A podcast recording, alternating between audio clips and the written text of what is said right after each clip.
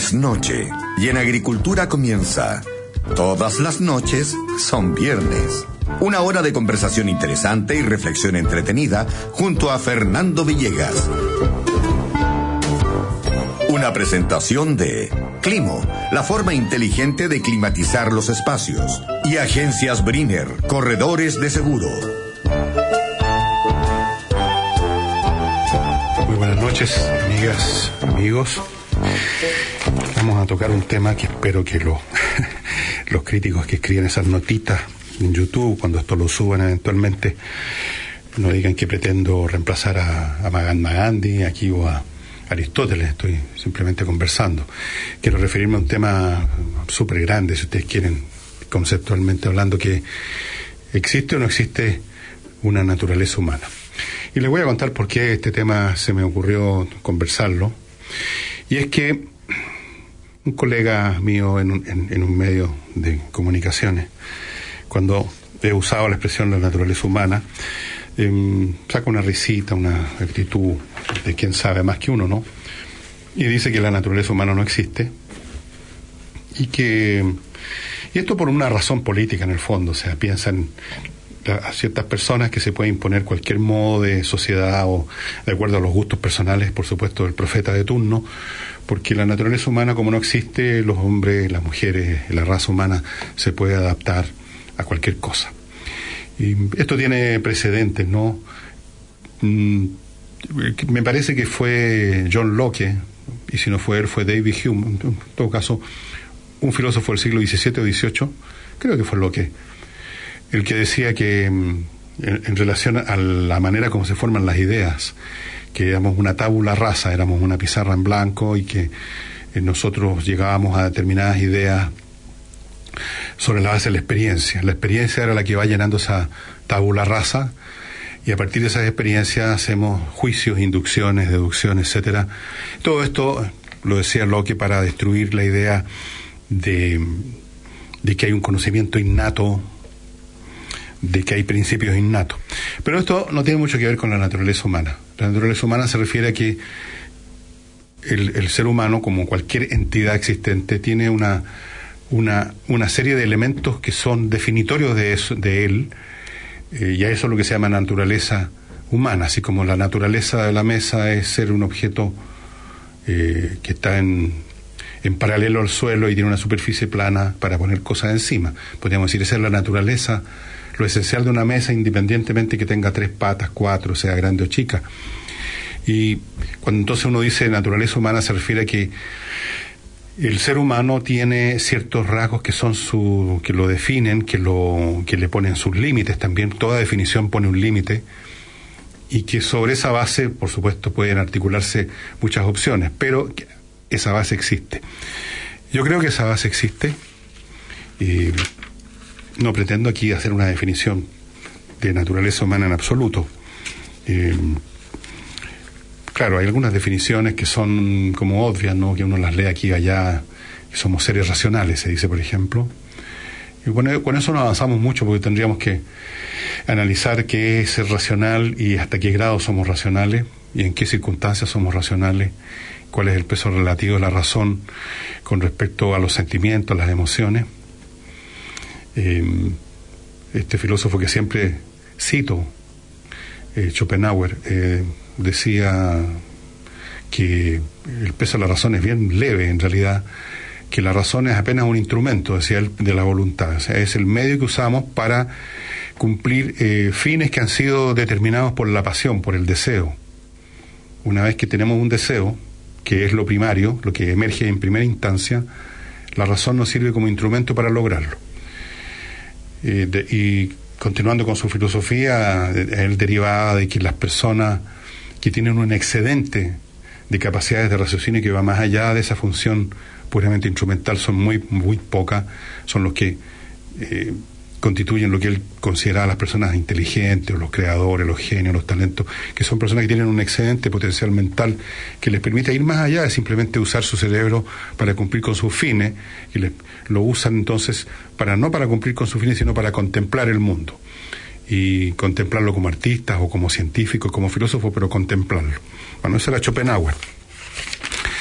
Yo creo que la naturaleza humana podemos quizás entrar no a definirla con una definición general y absoluta para siempre jamás, sino que ver algunos rasgos que uno va captando a lo largo de su vida de, conocer gente, simplemente de ver personas de carne y hueso que uno se topa, de conocerse a sí mismo y de conocer lo que nos, lo que nos enseña indirectamente la literatura, la historia, eh, porque de eso se trata. Cuando uno lee historia, cuando uno lee una novela de un buen escritor, eh, inevitablemente aparece ahí la conducta humana y cuando uno ha leído suficiente de esas historias o de esas novelas empieza a emerger un cierto patrón. Y está también en las religiones, etcétera. Parece ser que uno de los elementos definitorios de la naturaleza humana, aparte de tener este, este procesador, este computador no muy potente que le sirve para cumplir con sus fines, es que somos eh, una especie que está a medio camino y nuestra condición humana, que la hace tan lamentable y de la que se quejan los filósofos, los que hablan de este valle de lágrimas, los que hablan del dolor de la vida, los que hablan de que hay que huir de, del circuito de la, del nacer y el renacer, como, como, como proponen los budistas, escaparse de ese perpetuo volver y volver a lo mismo. Eh, está claro que hay, un elemento entonces en esta condición humana que no, no es muy feliz y satisfactorio, de lo contrario no existirían estas filosofías que parecen tan pesimistas, tan oscuras. Eh, ¿De qué habla el cristianismo y otras religiones? De la salvación. ¿De la salvación de qué? Se pregunta. De la salvación de nuestra vida, tal como es cotidianamente. Es decir, hay que salvarse de ella uno no se anda salvando de cosas buenas, uno no usa la expresión voy a salvarme de esta fiesta estupenda, me voy a ir de esta fiesta o qué pena se va a acabar, pero uno no se salva, uno se salva en peligro de cosas malas. Y creo que lo he dicho antes y, me parece una, una explicación, por lo menos un, un, inicio, no en una explicación, pero una manera de entrar al tema, y es que como especie em, somos superiores aparentemente en capacidades de raciocinio, en capacidades de procesamiento de datos, más, más como especie que como individuo, ojo con eso, que los demás animales aparentemente. Pero no lo suficientemente superiores como para poder entrar, por así decirlo, en órbita.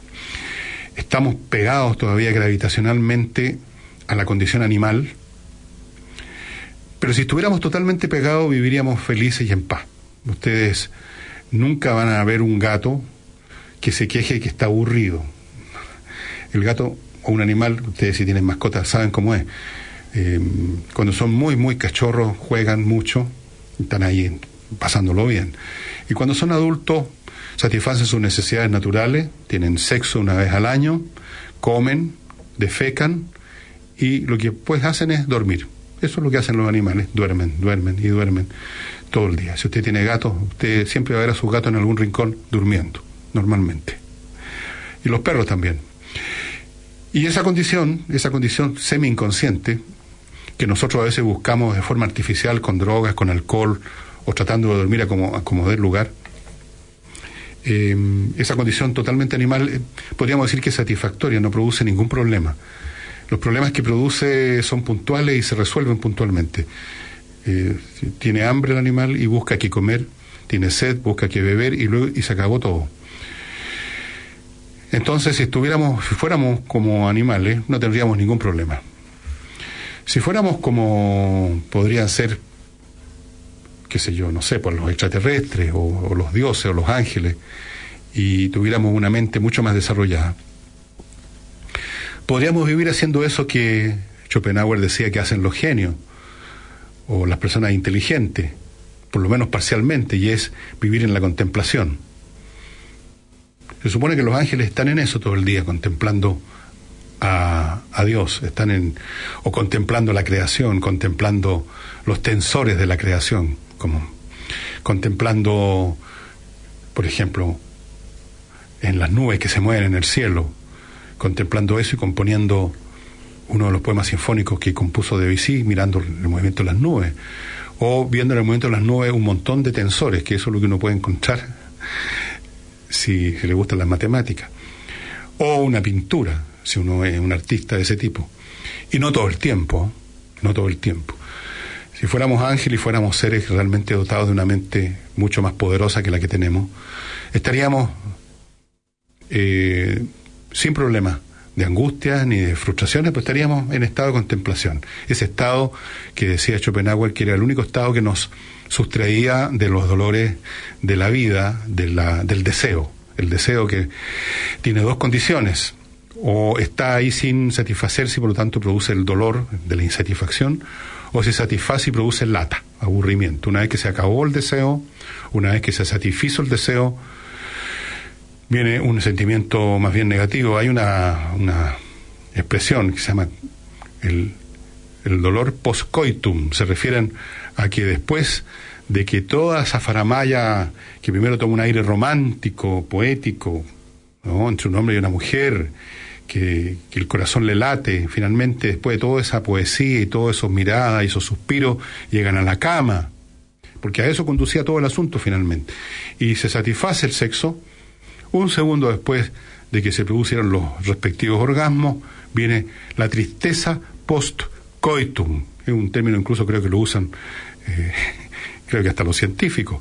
La tristeza post-coitum, una sensación que todo ser humano supongo ha sentido, muchas veces, no siempre, pero muchas veces, de que en cierto sentido se ha sido víctima de una, de una estafa, que nos prometieron algo grandioso, la consumación de los tiempos, la identificación con el Creador, la llegada a otro plano de la vida, una cosa así como una especie de felicidad absoluta y eterna, y no pasa nada de todo eso. Se acabó, se satisfizo el placer y todo se derrumba.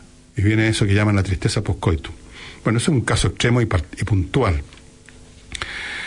Nosotros estamos a medio camino entre ese animal que vive tranquilamente en la inconsciencia y ese espíritu superior que vive tranquilamente en la contemplación. No estamos ni en una cosa ni en otra. Y por lo tanto, yo diría, digo yo, me atrevo aquí a postular, con todo respeto para los críticos, que uno de los elementos básicos de la condición humana es la insatisfacción ante la vida.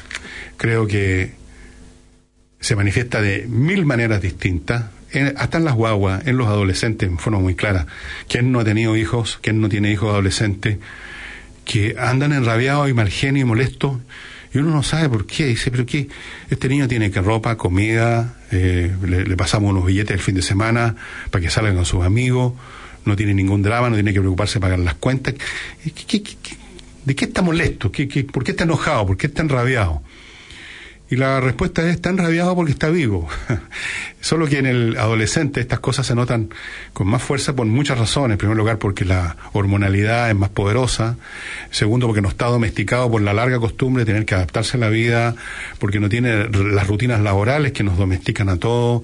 Está más en el limbo, tiene más tiempo libre y por lo tanto la, la precariedad, la, el dolor de la existencia humana, esta condición de inquietud que nunca se satisface, esta sensación de que nos topamos a cada momento con barreras a nuestros deseos y que ni siquiera esos deseos tenemos bien claro en qué consisten muchas veces, ese afán de llegar a un absoluto de felicidad o de logro que nunca conseguimos, em, genera este estado permanente de malés, dicen los franceses, de malestar, de, em, y que fíjense que forma parte del ritmo de la dinámica social. Em, Ustedes habrán visto en documentales o, en leído libros sobre cuando se inicia un conflicto militar, una guerra, que los jóvenes que van al frente, no todos, pero muchos van eufóricos, van felices, eh, están en los trenes despidiéndose por las ventanillas, el tren que los lleva al matadero, y están felices porque los arrancaron de la rutina, del dolor, de la lata de la vida diaria, y les prometen este absoluto, esta, esta cosa aventurera, que por supuesto a los cinco minutos se van a dar cuenta que no era tal. Lean ustedes Sin Novedad en el Frente, o lean ustedes Tormentas de Acero, de un grande, un escritor alemán, en que se ve claramente eso, cómo llegaban los chicos a, enrolarse felices, entusiastas, al fin ya no tengo que ir al colegio, al fin me salgo de la universidad, al fin no tengo que llegar a mi casa, al fin no tengo que levantarme a ir a tal o cual parte, me he liberado de todo eso. O sea, la guerra entendía como una liberación de la vida. Miren ustedes qué cosa más atroz, la muerte como liberación de la vida. Por supuesto, ninguno de estos jóvenes piensan que le va a pasar absolutamente nada. ¿Y cómo? apenas llegan al frente y cae la primera bomba y deja a unos cuantos tipos despanzurrados, eh, esa fantasía se desvanece. Eh, vamos a una pequeña pausa y continuamos con este temita. Oye, ¿te acuerdas que antes había que pegarse un pique a un lugar para arrendar una película? Y tenías 24 horas para devolverla. Ah, no, chao. ¿Y te acuerdas que antes había que ir a comprar parafina en un bidón para calentar tu casa? ¿Parafina? ¿En tu casa? Así como cambió la forma de ver películas, Climo cambió la forma de climatizar tu casa. Con Climo, climatiza tu casa por un costo único mensual desde 25,990 pesos al mes. Tu casa calentita en invierno y fresquita en verano. Conoce más en miclimo.com y cotiza ahora. Te sorprenderás. Climo.com. Era hora de innovar en climatización. De seguro se trata, llame al 22 496 5000 y en solo tres tonos, un profesional estará a su servicio entregándole la mejor atención. Seguros para empresas y personas, seguros de bienes físicos y financieros, seguros de vida y salud. Más de 85 años al servicio de nuestros clientes. Agencias Brinner Corredores de Seguros, la calidad de servicio que usted necesita. Coopeuch cumple 50 años haciendo realidad los sueños de sus socios. Averigua cómo ser parte de la cooperativa en www.coopeuch.cl o llamando al 600-200-1200. Sé parte hoy de la cooperativa y podrás acceder a productos financieros responsables y disfrutar de los múltiples beneficios creados especialmente para sus socios. Coopeuch, 50 años unidos por lo que quieres. Este año me gustaría recorrer Europa. A mí me encantaría construir la piscina para este verano. Yo quiero empezar con mi emprendimiento. Yo me aburrí el auto. Me quiero comprar una moto. ¿Y tú? ¿Cuál es tu proyecto? Porque queremos hacerte la vida más simple. Te presentamos Préstamo Personal Vice, un plan perfecto para tus proyectos. Pídelo y conoce nuestras condiciones convenientes con la flexibilidad que necesitas para concretar tus ideas. Infórmate más en vice.cl. Banco Vice, simple para ti. Infórmese sobre la garantía estatal de los depósitos en su banco o en www.sbif.cl. Deportes en Agricultura, con la información deportiva del momento.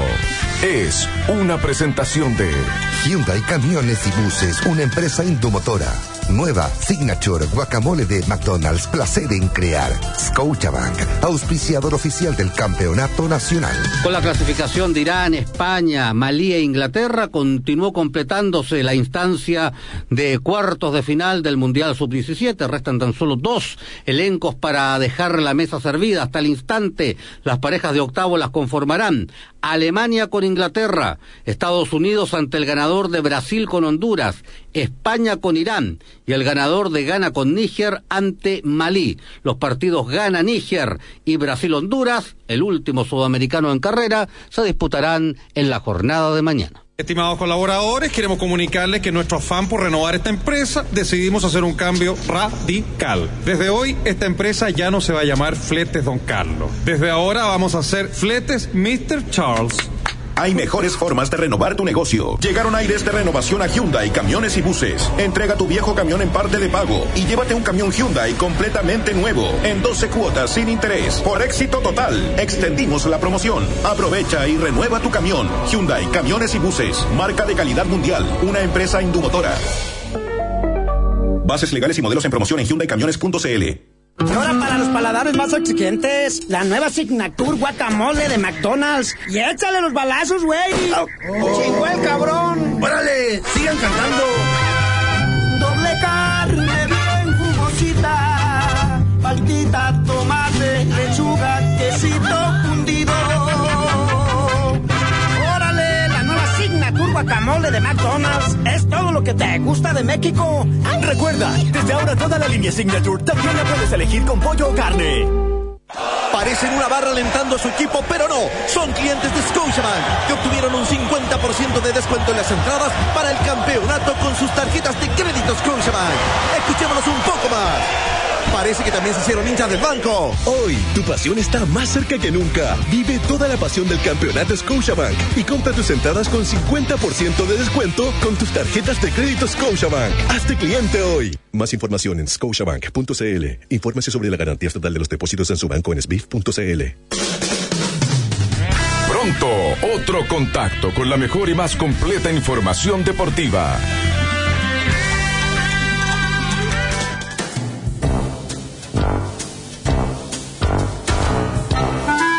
Estamos presentando por Agricultura, todas las noches son viernes. Un encuentro diferente con Fernando Villegas. Y vuelvo, estimados amigos, con antes de seguir con la naturaleza humana, vamos a la naturaleza de la climatización que les ofrece y que les instala y que les cumple la empresa más adelantada de climatización de América Latina y que se llama Climo. Climo instala un sistema de climatización basado en dispositivos que funcionan como bombas de calor, transmitiendo calor de un lado a otro, no quemando combustible, no eh, poniendo incandescentes un hilo de metal con un gasto enorme de energía eléctrica, no de ninguna de esas formas. Esto es una otra mecánica mucho más adelantada tecnológicamente, mucho más avanzada y mucho más eficiente.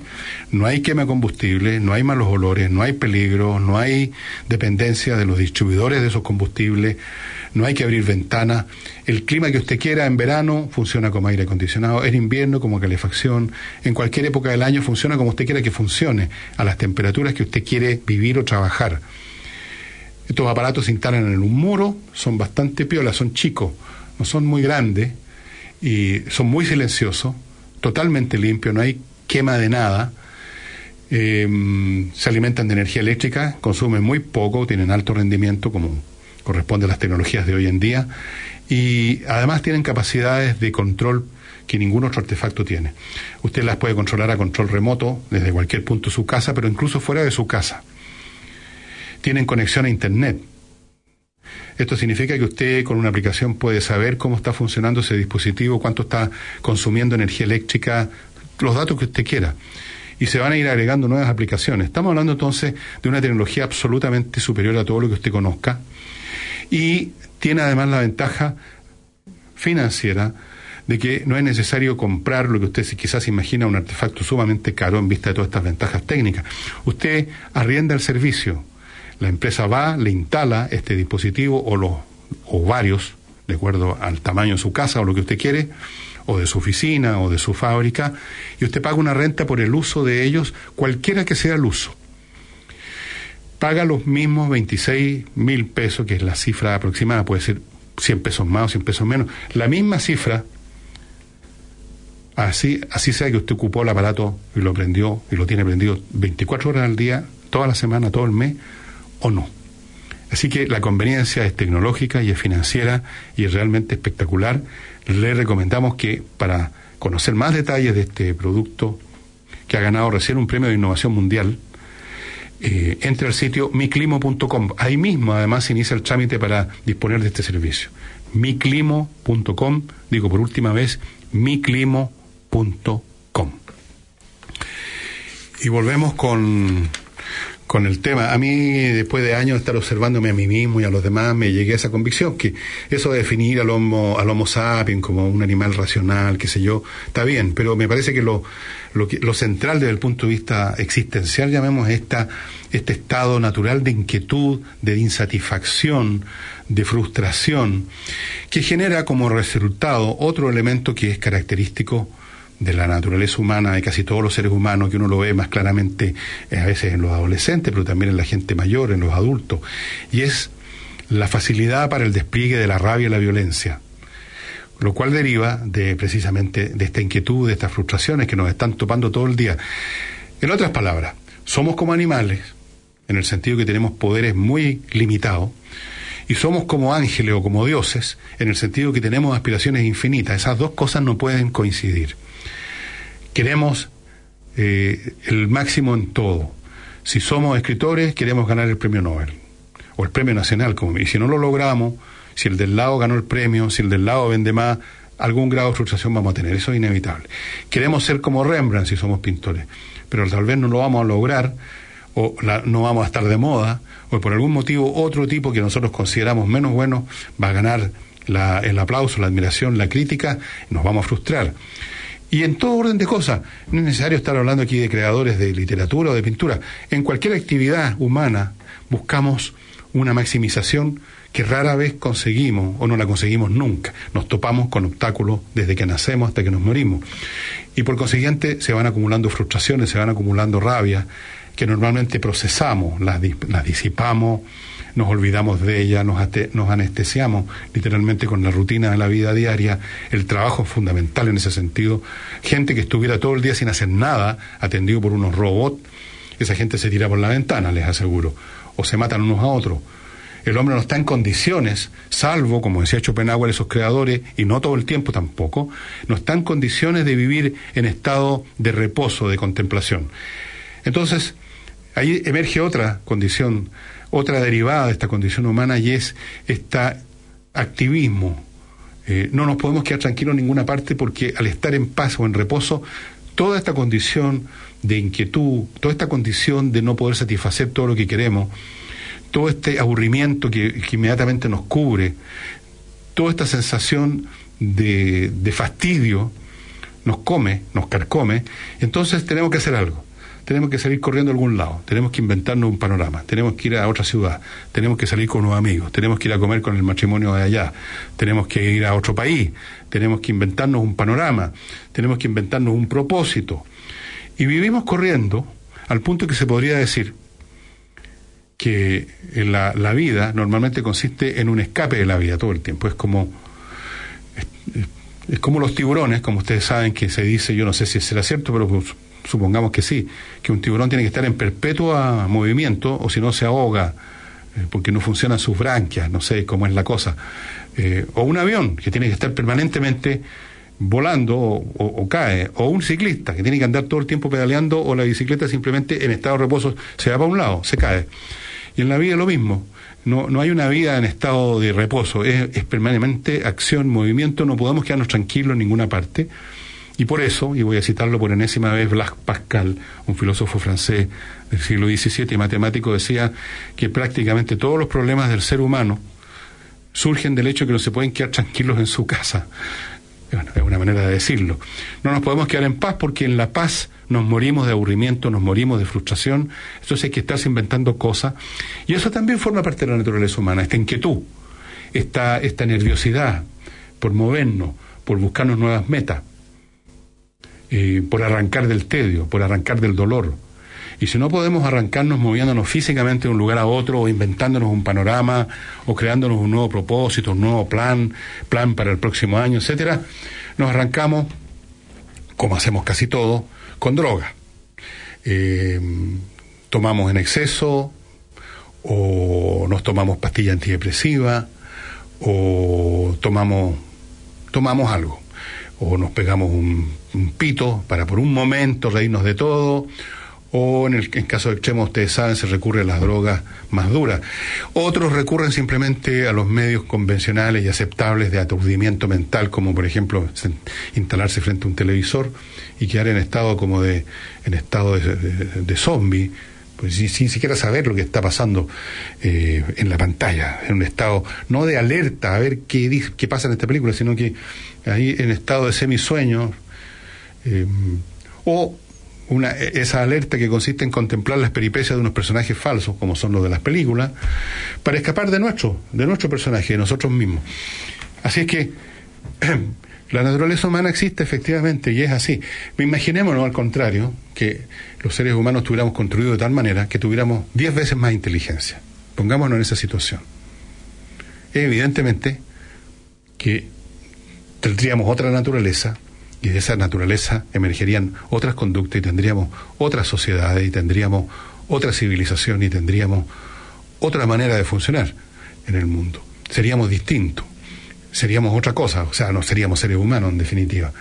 Y los problemas que tenemos y los problemas que emergen personalmente y que también se traducen a menudo en la dinámica social, finalmente, no existirían o tal vez existirían otros, vaya a saber uno, si con más inteligencia el, dolor de la vida se hace aún más intenso, creo que está en el Eclesiastés, ese famoso libro del, Antiguo Testamento, esto de que el mucho saber produce mucha tristeza, y es un libro muy interesante, es el libro más interesante a mi juicio de la, de la, del Antiguo Testamento, es el Eclesiastés, no se sabe quién lo escribió, dicho sea de paso, un filósofo diría muy pesimista, muy negro, es el que dice, ustedes conocen esta frase, vanidad de vanidades, todo es vanidad, todo se deshace, todo desaparece.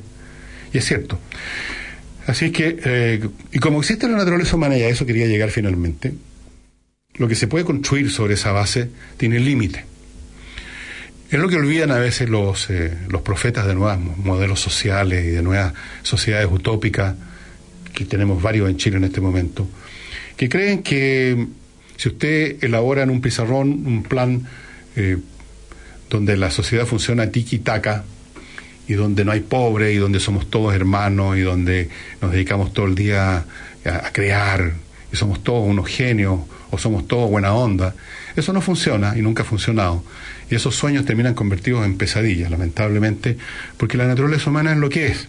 Fíjense ustedes, uno de los primeros experimentos que se hizo de comunismo, compartir todo, eh, la propiedad privada era mínima, las cosas, digamos, la escobilla de supongo, cosas como esas, eh, eh, eh, de los primeros experimentos, algunos se remontan, de, los que yo recuerdo en este momento, al siglo XVI. En el siglo XVI, cuando vino el movimiento reformista, la reforma contra la Iglesia Católica en el norte de Europa, especialmente en Alemania, lo que ahora es Alemania, bueno, brotaron toda clase de movimientos, sectas y profetas y, tipos con ideas locas o no tan locas. Y una de ellos dio eh, uno de ellos eh, logró convocar a, un montón de gente en una ciudad para fundar la ciudad del sol, donde iban a imperar todas estas cosas. Se iba a acabar estos egoísmos, no iban a haber más ricos y pobres, sino que todos iban a compartir los bienes comunes de la ciudad, incluyendo sus campos alrededor para el cultivo de la tierra, y un montón de cosas que siempre suenan súper bien, para muchos por lo menos, cuando se ponen en un papel. Al año ese experimento fracasó completamente y se agarraron a cuchillas unos con otros porque no funcionó. No funcionó porque, entre otras cosas, cuando uno espera que la comunidad resuelva los problemas, uno no hace ningún esfuerzo y espera que otros hagan lo que supuestamente tienen que hacer todo en forma equitativa. Entonces, es como en la casa, si usted tiene casa con jardín y espera que alguien riegue, nadie riegue al final se seca todo. Alguien tiene que hacerse cargo.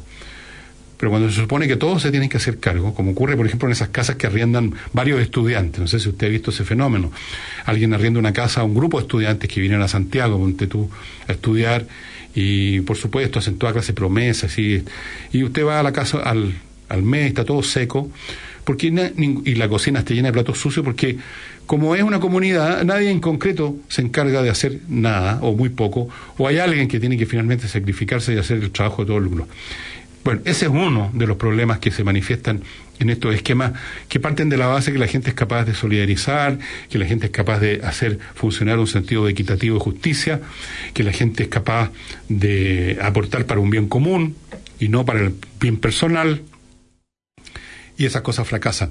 Eh, hubo otros experimentos en el siglo XIX que se hicieron en plena revolución industrial famosos experimentos también en que se trató de hacer una sociedad ideal, una sociedad fabril, donde todos estaban en las mismas condiciones, se repartía equitativamente el futuro trabajo. Eh, en fin, estaba todo planeado de arriba a abajo y eso no, no funcionó tampoco.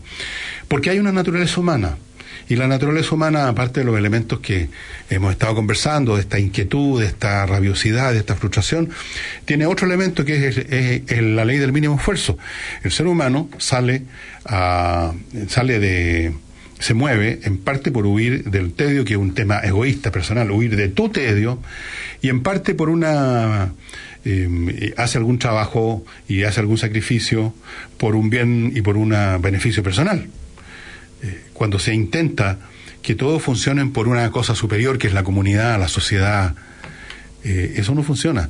En Rusia decían los trabajadores de las fábricas soviéticas que ellos fingían trabajar y las autoridades fingían pagarles. Y había un permanente problema de falta de estímulo, de indolencia, de trabajo mal hecho, de mala calidad del cual, se quejó abundantemente con lágrimas en los ojos, poco menos si ustedes se acuerdan Gorbachev, cuando vino esta reforma, trató de reformar ese sistema, pero claro, usted reformar un sistema como eso tiene que inocularle el virus de la, de la empresa privada, del, interés personal, y entonces ahí se produce una situación contradictoria y el asunto se desmoronó, se desmoronó la Unión Soviética, se desmoronó el mundo socialista, y ahora si usted va a Rusia va a encontrar, por supuesto, muchos de los males y problemas que esa sociedad trae desde la época de los zares, de hecho, pero la economía es básicamente una economía de empresa privada, que tiene un mérito, entre otras cosas. Funciona porque se engancha, sintoniza de forma natural con nuestra naturaleza, que solo eh, está dispuesto a algún sacrificio para el beneficio personal, nos guste o no, así es. Y esto ya lo sabían los teóricos que estudiaron Adam Smith y otros, eh, que algunos considerarán que son pensadores anticuados, pero no, son pensadores que son los primeros que vieron, digamos, que dos más dos son cuatro, y de esos principios de que la economía funciona, de que una sociedad funciona cuando cada cual busca su propio provecho, podrá parecer desde el punto de vista filosófico, religioso, poco estético, feo, mediocre, y, pero es así, porque hay una naturaleza humana, estamos hechos de esa forma, y aunque hay muchos espacios de libertad para que esa naturaleza se exprese de las más distintas maneras, siempre hay un factor común. Usted puede ir a una sociedad polinésica, eh, de las que investigaban los antropólogos a fines del siglo XIX, o puede viajar eh, leyendo historia a cómo funcionaba la sociedad del Imperio Romano, o puede ir a la polis griega, o puede ir al Imperio Persa, o puede ir a la Unión Soviética, y son todas sociedades distintas, con distintas costumbres, con distintos eh, conceptos religiosos o ideológicos, pero uno los entiende, uno entiende cómo funcionan, uno entiende sus motivos porque son los mismos seres humanos comparten la misma naturaleza y vemos que Julio César o que Alejandro Magno o que Stalin o que cualquier otro político militar de esa, de esa catadura o de ese calibre comparten los mismos elementos básicos perennes de la naturaleza humana. El afán del poder, la ambición, eh, el egoísmo, esas cosas son la naturaleza humana y, el, eh, la, y, la, permanente insatisfacción con lo que tienen. ¿Por qué creen ustedes? ¿Saben ustedes cómo se, hay una anécdota de Julio César de la insatisfacción? Como a los 30 años creo que eh, alguien le recordó, estuvo en un lugar donde había estado Alejandro Magno y él, que era un hombre, un político, ya un hombre de una familia conocida de Roma, la familia Julio Claudia, eh, la familia Julia, creo decir, eh, ya estaba insatisfecho, dijo, mire, yo tengo 30 años a esta edad, ya eh, eh, Alejandro había conquistado un imperio completo y yo no, no tengo nada. Ahí está, pues. Ahí está, ahí está la naturaleza humana, la permanente insatisfacción. Vamos a una pausita y volvemos.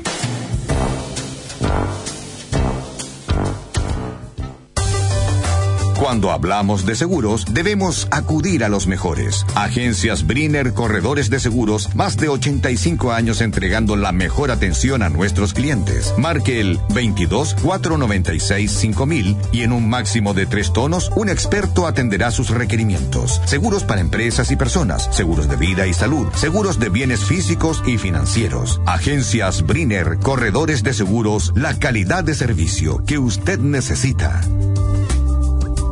Oye, ¿te acuerdas que antes había que pegarse un pique a un lugar para arrendar una película?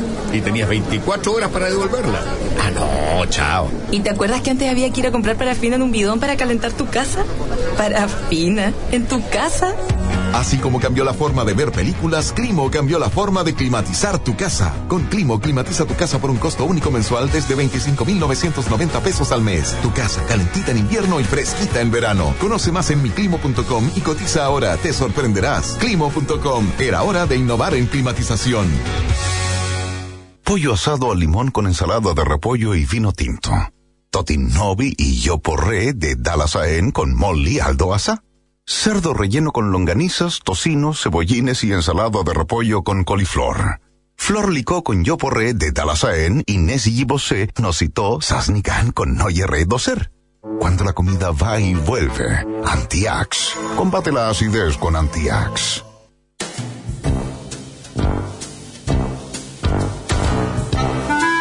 Estamos presentando por Agricultura, todas las noches son viernes. Un encuentro diferente con Fernando Villegas. Y volvemos con un poquito de música. Afortunadamente la naturaleza humana tiene algunas capacidades creativas, o si no estaríamos por supuesto potopelados todavía dando vueltas ahí en los matorrales, en los bosques. Eh, eso nos, nos, nos redime un poquito. Y vamos a escuchar a una guitarrista que murió muy joven, a los 32 años, por parece que por consumo de droga y eso le produjo efectos colaterales, murió de un ataque al corazón, me parece. Se llamaba Emily, Emily, Emilia, Emily Rambler, bastante buena guitarrista y vamos a escucharla en un tema mm, eh, que se llama Da Dachau.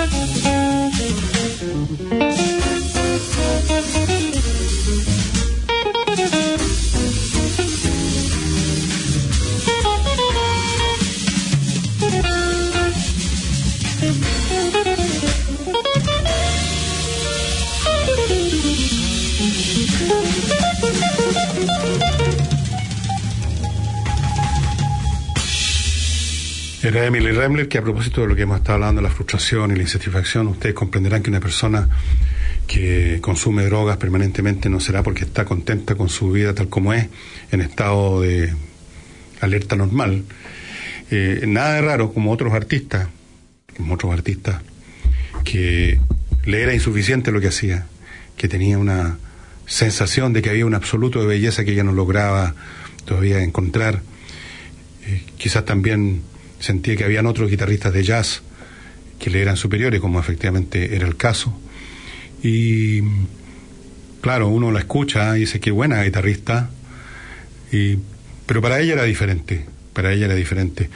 Eh, el caso de Einstein es famoso. Einstein el gran físico del siglo XX, todo el mundo además conocido popularmente. ¿Quién no ha visto la famosa foto en que aparece la cara de Einstein con su bigote y su pelo al aire y atrás el hongo atómico? Debe haber sido el fetiche de la ciencia del siglo XX fue Alberto Einstein, famosísimo, invitado a todas partes, el creador de la teoría de la relatividad que cambió completamente la, la física, la astrofísica.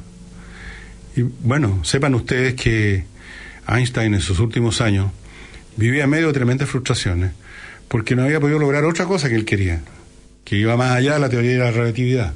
Él quería crear un, lo que se llamaba la teoría del campo unificado, que era la teoría de todas las teorías, donde se unían los, los fenómenos, por así decirlo, de nivel astronómico, a nivel eh, cósmico, con, con lo que podríamos llamar los fenómenos a nivel atómico, eh, o a nivel, qué sé yo, lo que ahora llaman, eh, no sé, bueno. Y, no lo logró, todavía no se logra, entiendo que hay, algún acercamiento a una teoría de todo, dice Stephen Hawking, el físico, pero Einstein no.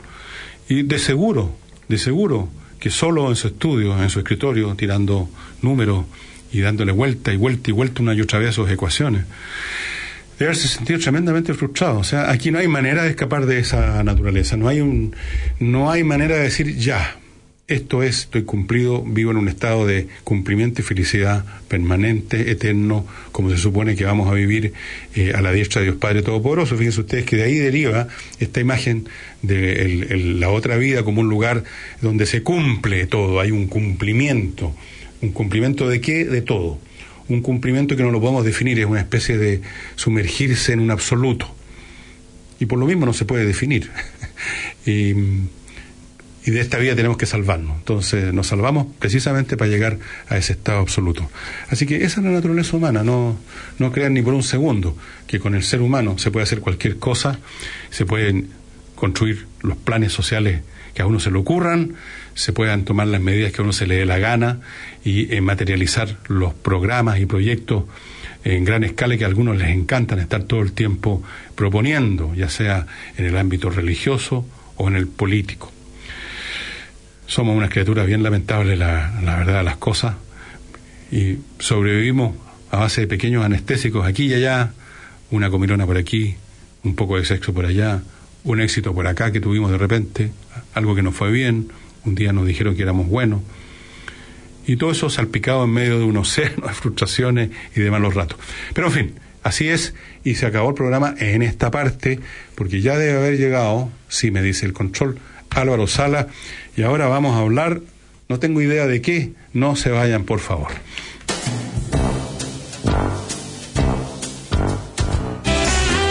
Es hora de El Consejo Inmobiliario, con ofertas y las mejores opciones para la compra de su propiedad.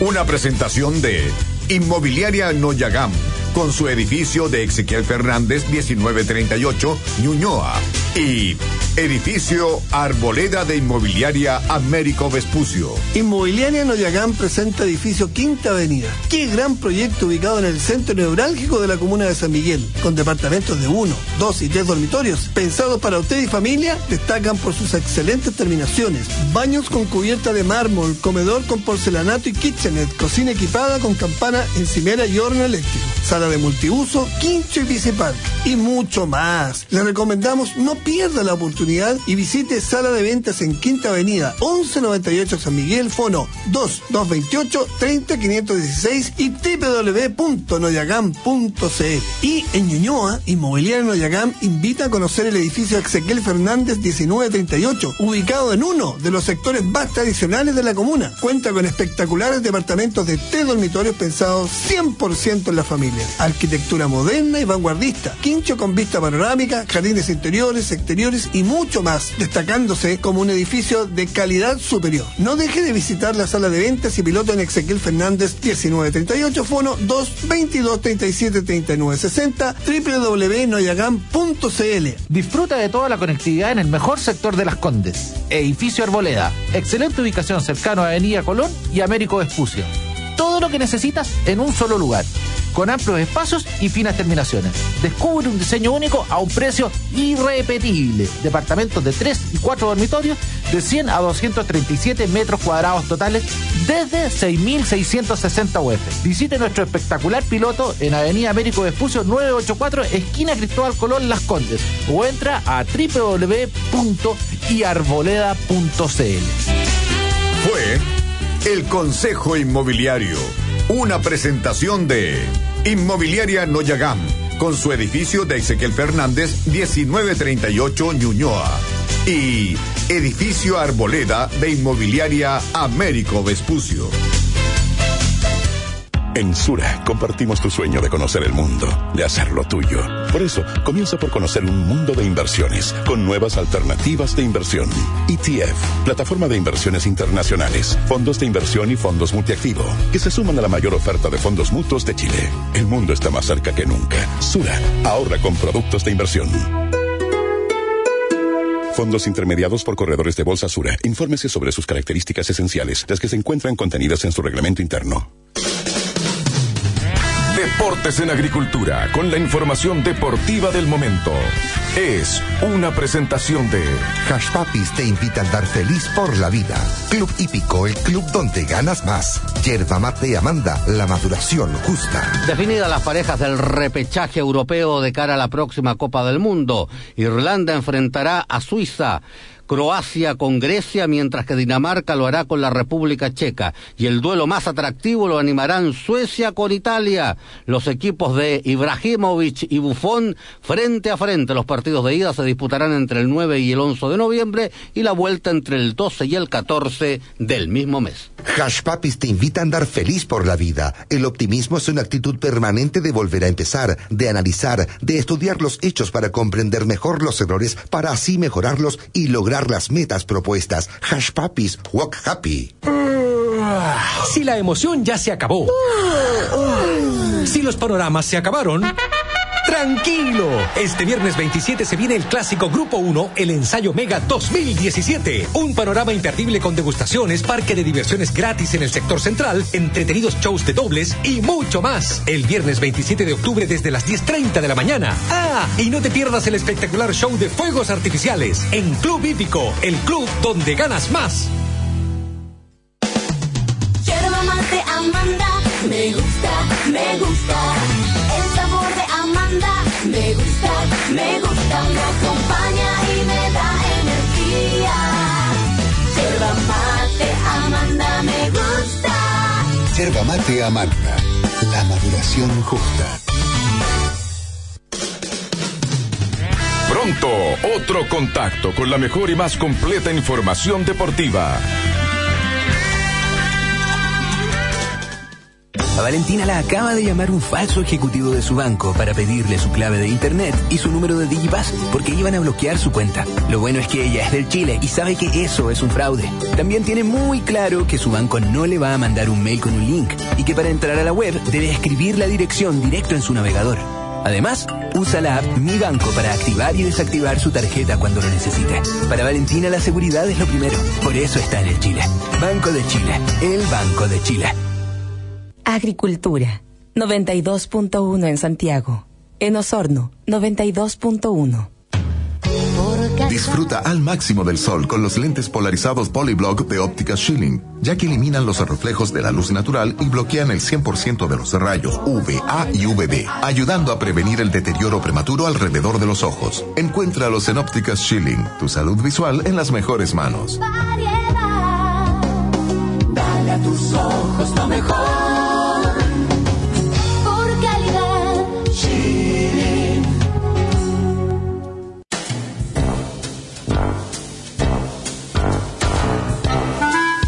En Agricultura estamos presentando Todas las noches son viernes. Y ahora en este segundo bloque, Fernando Villegas junto a Álvaro Salas le sigue acompañando hasta la medianoche en una conversación interesante y entretenida. Una presentación de Climo, la forma inteligente de climatizar los espacios. Y Agencias Brinner, corredores de seguro. Bueno, estamos en el aire con. Buenas noches. ¿Cómo está Álvaro? Por Dios. Aquí estamos como día martes, pues. O sea. La próxima semana se nos viene cortísima. Viene un feriado que es el viernes, un feriado religioso, creo que evangélico. ¿Sí? Y dice ya sábado, domingo, y después el miércoles feriado del Día de los Santos, de los muertos. Entonces hay gente que se va a tomar la semana completa. Viernes, sábado, domingo, lunes y martes, tremendo sanguchito para regresar el jueves a trabajar. Bueno, hay, gente que. Oye, venía conversando con la persona en el taxi que me trajo, para no decir V, porque hay un, ahí sigue el conflicto. Eh, a propósito de por qué no está en la tele, usted, don Álvaro, digo, oye, bueno, se echan de menos esos programas. Y me dijo que, pero es que es curioso, escuché una frase, me dijo la era una señorita, me dijo que cada país tiene la televisión que se merece. ¿A qué quiere decir con eso? No sé, pues hoy día no hay mucha creatividad, me dijo, hoy día, ¿te acuerdas? Y, saqué un ejemplo, ya lo conversamos, ¿te acuerdas que antiguamente las teleseries, ya sean chilenas o extranjeras, antes las brasileñas que son muy buenas, eran después del almuerzo y a las 8? y el resto del día eran programas, de noticiarios. Hoy día las teleseries te ocupan todo el día. después de las noticias, el fin de semana, sábado y domingo, te las repiten. Incluso las noticias que antes eran de 9 a 10, ¿te acuerdas? Ahora terminan a las 11 de la noche, son dos horas de reportaje. Pero uno echa de menos. También ha- hay una costumbre antes, tú sabes que el día lunes era este programa, que el día martes era el programa periodístico, el día mier- Hoy día no, no, hay, no hay una identificación de los canales de televisión con, con los días de la semana. Y si tu programa no, no, no rinde, no, no, no cumple con el rating prometido, te lo, te lo cambian de horario y de día, pero inmediatamente. Está en otra parada la tele. Tú estás el- seguro el día domingo porque tolerancia cero es sinónimo de domingo en la noche. Pero en el resto de la televisión, de los programas, no hay programa de entretención, no hay... Yo creo que no, no hay Estamos nadie un que eche de deuda. menos ninguna cosa, porque si, la- si realmente fuera cierto que la gente echa de menos otro esquema de televisión, este habría desaparecido hace rato en la actual. O sea, al revés, esta televisión, como tú la has descrito, se ajusta más eh, adecuadamente a los gustos de- del público, eh, se ajusta más, como todas las cosas, se va perfeccionando en la manera de sintonizar con los públicos y eso es lo que ha hecho la televisión y si la televisión presenta 500 teleseries es porque a la gente le gusta ver teleseries y antes no lo habían descubierto. Pero tú es un tema la- de acumulación Sí. de experiencia histórica. La televisión empieza y, y la gente que está ahí ponte tú en Chile empezaron en los años 60 y probablemente no sabían bien cómo hacerlo y no sabían bien y era un poco experimental todo de a ver tiremos este programa a ver qué pasa con esto y tenemos este otro y van aprendiendo cosas, pues van aprendiendo cosas y esas cosas que aprenden se convierten en rutina. Mientras tanto el público a, a su vez va cambiando, entonces eh, la televisión tiene que ajustarse a eso porque la televisión es un medio de masa, no es un medio de elite, no es un medio No, para transmitir conocimientos sobre cálculo infinitesimal ni para presentar ópera, es un medio para el público masivo y por lo tanto se ha ido ajustando cada vez más perfectamente a eso y por eso los programas son cada vez más masivos nomás pues. Y eso no es un un defecto de la televisión. Desde el punto de vista comercial y mediático, ha sido un perfeccionamiento.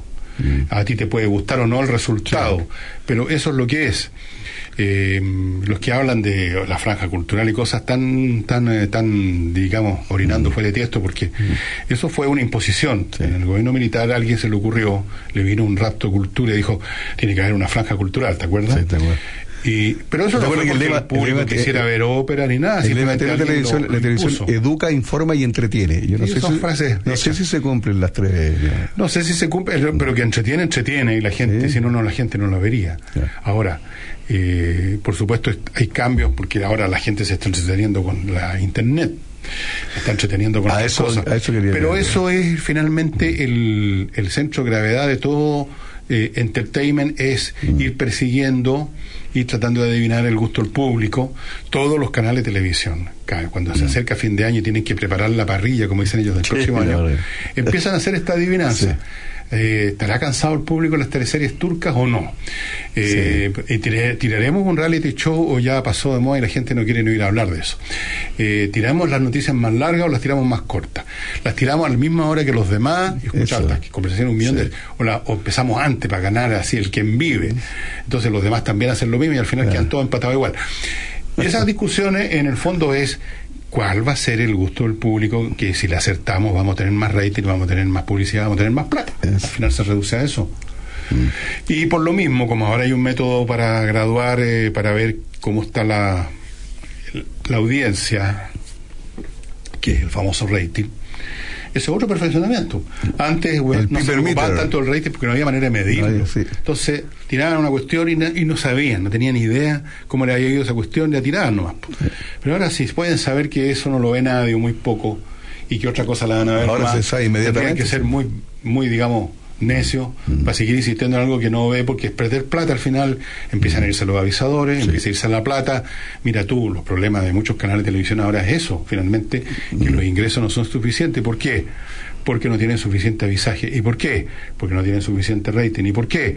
porque no le han achuntado en un momento No le han dado el palo al gato. y al, y, al, y a su- y al revés, cuando un canal, como le, ha- le ha pasado a Megavisión en los últimos años, le achuntó con esto a las series turcas. Se llama Mega nomás. Mega. El Visión se lo sacaron. hace ¿Lo sacaron? Bueno, no tengo idea. Se llama Mega, ¿no? Me da lo mismo. El Mega. El Mega le achuntó con las teleseries turcas, ¿quién lo hubiera dicho? Le achuntaron, por casualidad probablemente. Estaba barata la teleserie turca, la pusieron a ver qué pasa y resultó. Y le achuntaron. Le achuntan. Sí, es verdad. Y mira, sube el rating de Mega no solo en esa teleserie, sino que por rebalse en otros programas. Y entonces están felices por un tiempo. Después puede pasar, le pasa a todos los canales.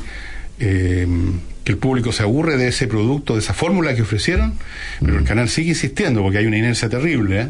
Los famosos creativos son re poco creativos. Siguen con lo mismo uno, dos, tres años más, cuando ya el público se está yendo. Entonces, y empieza todo de nuevo y es otro el canal el que encontró. Y así, mira, esto ha pasado un millón de Tú veces. estás hablando recién que la gente se entretiene con lo de ahora, y que- pero eh, es como en el tiempo, se marcaron 25 grados, pero la sensación térmica era otra. Y tú salías a la calle y la gente dice, oh, la televisión está tan mala, y Sí, yo, yo no veo eso- tele, eso- yo- pero una- también hay una un pose ahí. eh, Es sí, una sí, pose. claro.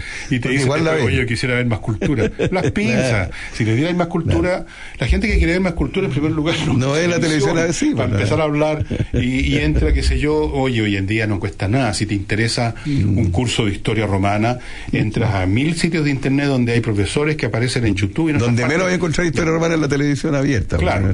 Y si queréis ver eh, ópera, hay un montón de videos en YouTube también con Mm. óperas filmadas de, de principio a fin. Y si quieres otra cosa y así sucesivamente. Entonces, es mentira. Y la gente que quiere ver otra Además, es muy- cultura es- tiene es- otros medios. Es muy esnovista. es- No, yo veo el History Channel nomás.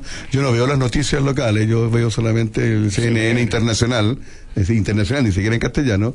Y, y mentira, todavía la casa y, gustan tanto todas las teleseries, todos los shows se conocen en los programas. Claro, es una pose nomás, por supuesto. Pero, pero lo sabemos. que sí reconozcamos que uno que lleva años en esto y, y desde la tele antigua que apareció el cable y apareció estos Netflix y todas estas plataformas y todo, que de verdad te das cuenta de la televisión abierta hoy día ¿cuánto, cuánto te va a transmitir? te va a dar una película de repente dan porque para qué hay una película que te va a interrumpir con comerciales 10, 15 minutos si podéis irte al, al cable y la veis completa y a la hora que queréis y la podéis parar y la podéis no sé devolver y eh, de verdad que esa competencia fue muy fuerte.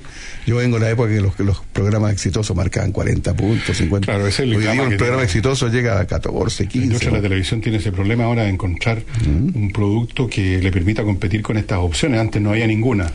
Tenía de rehén al público la televisión. Era la radio y la televisión. La único que daba imagen era la televisión. Claro, por supuesto el cine, pero es otra, es otra cosa eso. Entonces podían hacer lo que se les daba la gana y tenían unos tremendos rating. Y ahora tienen que competir y andan todos así buscando pensando qué somos a dónde vamos están en esas preguntas. ¿Qué, qué, qué clase de televisión se dan cuenta ¿Quién soy que, yo? se dan cuenta que el esquema de los grandes corporaciones con miles de empleados y tremendos Sí. edificios ya es, es una especie de dinosaurio que la cosa se tiene que achicar lo que ya pasó con las radios que van a tener que no sé, externalizar producciones y mil cosas. Están en esa en la parte administrativa financiera todos los canales. Y en los canales Y- hay harta poca y- gente. pero está el tema del contenido ahí, ¿dónde, ¿qué es lo que la gente quiere? ¿Qué hacemos con la gente? ¿Para dónde apuntamos? Estar en la duda hamletiana que soy, eh, ser o no ser, más teleserie o menos teleserie, más noticia, menos noticia, programas envasados o no. Y de repente puede ocurrir que la televisión como tal y ya esté obsoleta en el sentido de que la gente, todas esas cosas que tú puedes inventar para la televisión las tiene ya en otro ya, ya pasó- ya pasaron. por ejemplo, a la gente que le gusta ver seriales. A mí me gusta ver algunas seriales entretenidas, no las teleseries buenas, tipo venezolana, pero ponte tú eh, narco y cosas así que tú las Sí, encuentras. sí. Las encuentras en lugares especiales, las encuentras en Netflix. Y ahí están las temporadas enteras de esto, de lo demás allá. Si quieres ver, si quieres ver eh, productos culturales, YouTube está repleto. que la universidad, que la clase de esto, que la ópera, que el concierto, que la cuestión. Tú querés ver eh, hay hasta una, uno- unos canales donde tú puedes ver eh, a los gallos que juegan póker en Las Vegas. Sí, los programas de eso. Bueno, tienes medios especializados para todos los gustos. Entonces la televisión, que por definición es una especie de cazuela en que lo Sí, tiene todo, en teoría, ¿qué hacemos? Pues dicen, porque si ofrecemos una sola cosa, nos convertimos en ese medio especializado. Seríamos como, eh, no sé, pues como un conducto nomás. Y nosotros, nuestra estructura, nuestra naturaleza es como un diario que trae muchas cosas. Sí, Un o sea, diario que trajera- vais dando vueltas a las ¿Qué páginas y vais cambiando de tema. Claro, ¿qué le pasaría a un diario que trajera solo a las noticias de la hípica, ponete tú? Como, como esos folletos que no, compran los hípicos, no. ¿Qué pasaría con un diario que trajera solo deporte? Lo comprarían solo los interesados. Pero el diario trae de todo, ¿no es cierto? Sí, pues partí por las noticias políticas internacionales, después nacionales, después deporte, ciencia, tecnología, tendencias. Esa es su naturaleza. y la televisión, esa es su naturaleza también, hacer una cazuela de cosas. Pero ¿qué pasa cuando la, la gente está empezando a comerse la papa en la cazuela en esta otra parte y la carne en la cazuela en esta otra parte y, Y la sopa en otra parte? sí. Entonces te caes con el plato vacío. Y en esa angustia y en esa cosa está la televisión, no solo en Chile, en todas partes. Em, ¿Qué va a pasar? No tengo idea. Pues estas cosas, uno hace un pronóstico y después resulta para atrás. pues, como Pero tú de repente ves que en los canales hay equipos creativos y tú decís, pero en pantalla no se ve el resultado de esos trabajos, ¿no? Es que al final, todo, además esa es la otra, que no hay muchas fórmulas para darle vuelta. O sea, ¿qué, qué cosa podéis inventar de nuevo? Programas noticiosos, podéis cambiar la escenografía. que- entonces, al final yo siempre digo en la televisión, le digo a mis propios colegas de la televisión, digo, la creatividad en la televisión está en manos de los carpinteros. Que pintan o construyen muebles distintos para el escenario de las noticias, el escenario de esto. A eso se reduce, porque Cuando lo demás... la, cuando viene la nueva temporada algún programa y con nueva escenografía. Que lo- y el da lo- programa, el programa es el mismo. ¿Qué podéis cambiar? El programa de conversación pues, la mesa. cambiar eh, la escenografía y a lo mejor cambiar a los panelistas Mm. y quizás el estilo, pero tampoco hay muchas vueltas que pues, darle. O sea, sí, hay pues. dos, tres, cuatro fórmulas y se acaba. Eh, Y así en todo. En deporte, ¿qué, qué, qué cambios podía hacer? Y hay gente conservadora que tampoco le gusta que le cambien el programa. Pucha, era más entretenido antes, ahora cambiaron los panelistas, cambiaron el estilo, no, y ahora me gustaba como era antes. No, Si le- final, no la es como darle el gusto a todo el público. La tampoco. creatividad consiste, finalmente, yo lo he observado millones la creatividad consiste en dejarle la, la tarea a los carpinteros para que cambien el, Sí, verdad, el escenario. Al final el se convierte, esa es la creatividad. Ahora aparece nada espacial, el otro año aparece un, oye, hagamos la conversación, pero hagamos en que parezca que estamos en un bar. Después, no, hagamos la que parezca que estamos en la nave del Capitán Kirk, de la nave. después, así, eso es todo. Yo lo que siento que, el- que la gente se queja Mm. de que tú haces zapping, estamos hablando siempre de la televisión abierta, y ahí volvemos a la creatividad. Está, por ejemplo, ayer, un puro ejemplo, ayer era el día del maestro, el día del profesor, y en la mañana de los matinales estaban todos los panelistas y los animadores vestidos de escolares. Y te cambiabas y estaban los otros también estaban vestidos con chape, con, con delantal, con jumper y los otros con corbata. del- y termina el programa y, tú- y es muy predecible. Entonces ahí ya lo que viene, sabía en qué momento se van a ir a comerciales, sabía- la, la falta de sorpresa hoy día es la... Y sabéis que después las noticias del mediodía, que son eternas, y terminan como a las 3 de la tarde, ya viene una, una lluvia de teleserie. Noticias banales. Y noticias, claro, y te quedáis pegado en noticias que... Y, Vamos a seguir aquí analizando el problema no- del vecin- de la vecina de Maipú que tiene muy 10 gatos y un problema para los vecindarios y vamos, es un reportaje, un móvil para allá y Sí, están una media hora. Yo, yo no puedo creer. o sea, Entonces de repente digo, oye, la persona que está viendo televisión en Osorno, en Arica, ¿le interesará el- los problemas Transantiago? Por eso hay que ser, no, o sea, hay, hay que ser más, más- Vamos a una pausa y volvemos. Vamos a ver tele y volvemos.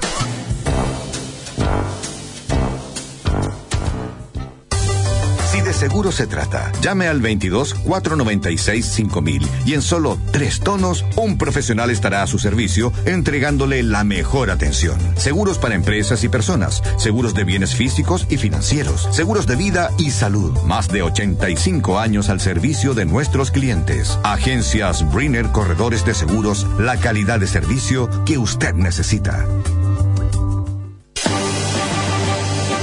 Con deportes se vive mejor, junto a Milton Millas. Es una presentación de Clínica Med. Devolvemos a los deportistas a su hábitat. Hoy, ejercicio de pausa. Las largas jornadas laborales hace que las personas pasen mucho tiempo sentados en el escritorio, restando cualquier posibilidad de hacer alguna actividad física. Esto genera problemas musculares y aumenta los niveles de estrés. Para evitar estas complicaciones se pueden realizar algunas actividades que son simples y no requieren de ir al gimnasio o tener que salir de la oficina, aún a la vista del jefe. Son cada vez más frecuentes en las oficinas de Europa y en muchas partes de Asia los ejercicios de pausa. Consiste en pequeñas sesiones de ejercicios de rehabilitación, compensación y de activación dentro de la jornada laboral. Una buena rutina debe contemplar realizar ejercicios de elongación de 3 a 4 veces por semana, ojalá durante la mañana y con una duración máxima de 10 a 15 minutos. Entre sus beneficios está el hecho que disminuye de manera considerable el ausentismo laboral, atención empresarios, atención jefes, y mejora las relaciones humanas dentro de la oficina, favoreciendo el ambiente de trabajo y además previene lesiones musculoesqueléticas relacionadas con el trabajo o profesión. Por estas consideraciones, cada día hay más empresas que están acogiendo este consejo de hacer entre sus empleados el ejercicio de pausa. Mejor rendimiento, menor ausentismo, mejor calidad de vida. Hágalo, usted puede. Haga deportes, coma sano y vivirá mejor. Con deportes se vive mejor, junto a Milton Millas. Fue una presentación de Clínica Med. Devolvemos a los deportistas a su hábitat. No sé cómo decir esto. Lo nuestro fue como un gran slam a primera vista. Pero algo pasó. Cortamos cuerdas y nuestra relación sufrió un revés. No eres tú, soy yo. Hasta nunca tenis del domingo. Siempre serás mi top ten. Si una lesión te aleja del deporte que amas, ven a Clínica Meds y encuentra todo para ayudarte a volver. Imagenología, kinesiología y traumatología. Clínica Meds. Devolvemos a los deportistas a su hábitat. El aseo de la industria y del hogar ha dejado de ser un problema. Osasun es la empresa de aseo líder en el mercado. Osasun, empresa de avanzada en el servicio de aseo industrial y domiciliario con personal especializado y altamente entrenado. Servicio profesional de óptimo estándar. Por experiencia, calidad y respaldo, confíe en Osasun, su empresa de aseo, desinfección y desratización. Estamos en Santiago, quinta y sexta región. Infórmese en el fono 222 25 14 28. Desde este primero de noviembre se dará paso al redondeo. Así, cuando el total de tu cuenta termine de 1 a 5, se redondeará para abajo y de 6 a 9 para arriba. ¿Por qué? Porque las monedas de 1 y 5 dejarán de emitirse y tu monedita de 10 serás la más chica. ¿Por qué? Porque ya no van a estar las de 1 y 5. Por ejemplo, si el total de tu cuenta es de 785, se redondeará a 780. O si es de 786, a 790. ¿Y por qué? Porque así es más simple. ¿Y por qué? Porque a todos se les perdían esas monedas. ¿Y por qué? La regla de redondeo se aplica a pagos en efectivo, pero no a pagos con cheques, tarjetas, transferencias u otros medios electrónicos. Banco Central de Chile. Construmart celebra 20 años hablando el mismo idioma y hemos preparado las mejores ofertas para celebrar contigo. 20% de descuento en la segunda unidad de planchas de fibra de vidrio todas las marcas. Te esperamos en cualquiera de nuestras 36 sucursales desde Arica a Puerto Montt y encuentra todas las ofertas aniversario que tenemos para ti. Construmart, especialista tu medida. Promoción válida hasta el 19 de octubre de 2017.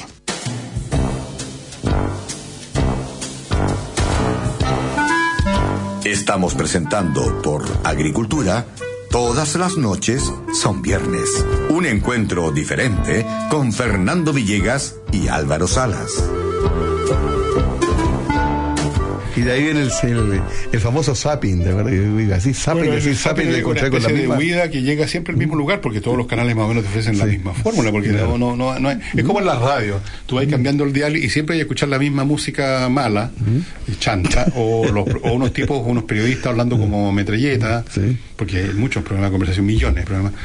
Eso es lo que es ahora la Hay mucho animador joven y hablan con garabato, así como chileno, nomás, como, el- como se habla en la calle nomás. Y, lo- y lo- lo- los Eh, animadores claro, clásicos Se reclaman. ponen de moda algunas cosas y siempre es lo mismo, siempre es lo mismo, siempre es lo mismo. Entonces, bueno, eh, eh, así son los medios de comunicación masivos, no pueden ser de otra cosa.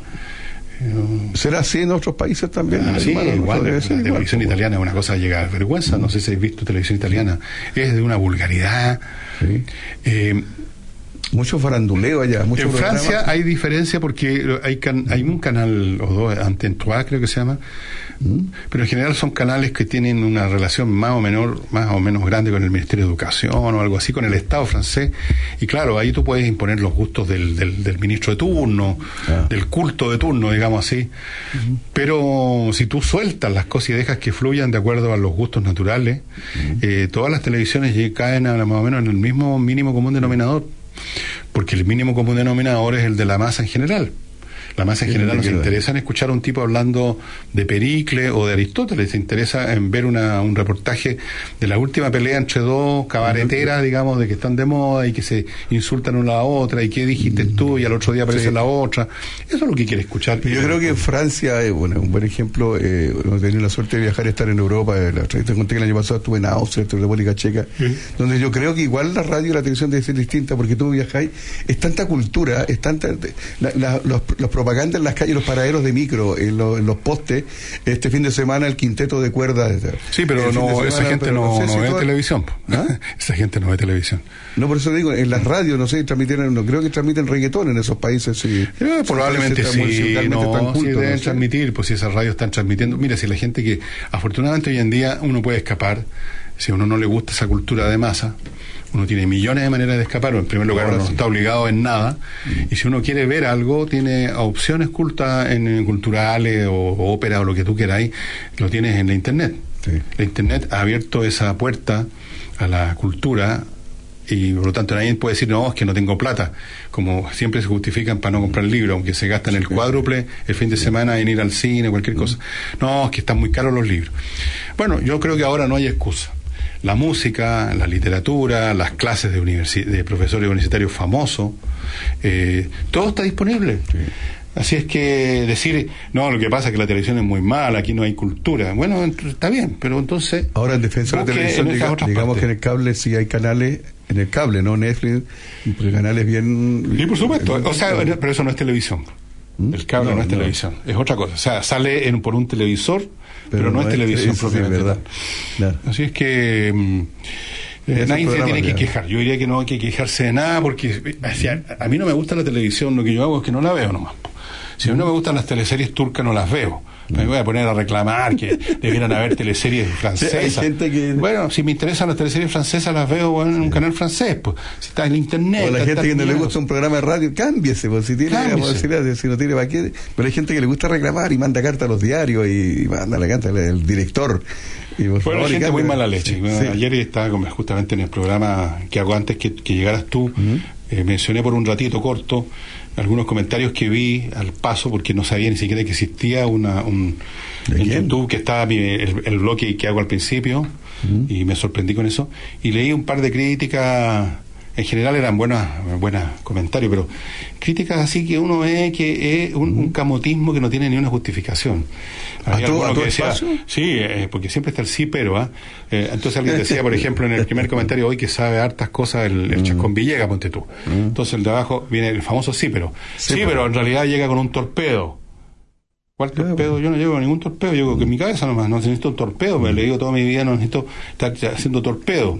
Pero aunque llegara con un torpedo, digo yo, o sea, Da lo mismo, un expositor que expone, bien o mal, puede llegar con un libro, puede llegar con un- un- una cuestión, puede llegar con... Yo llego con un computador porque de repente hay algunos datos que se me olvidan y los busco en la Wikipedia. ¿Y cuál es el problema con eso?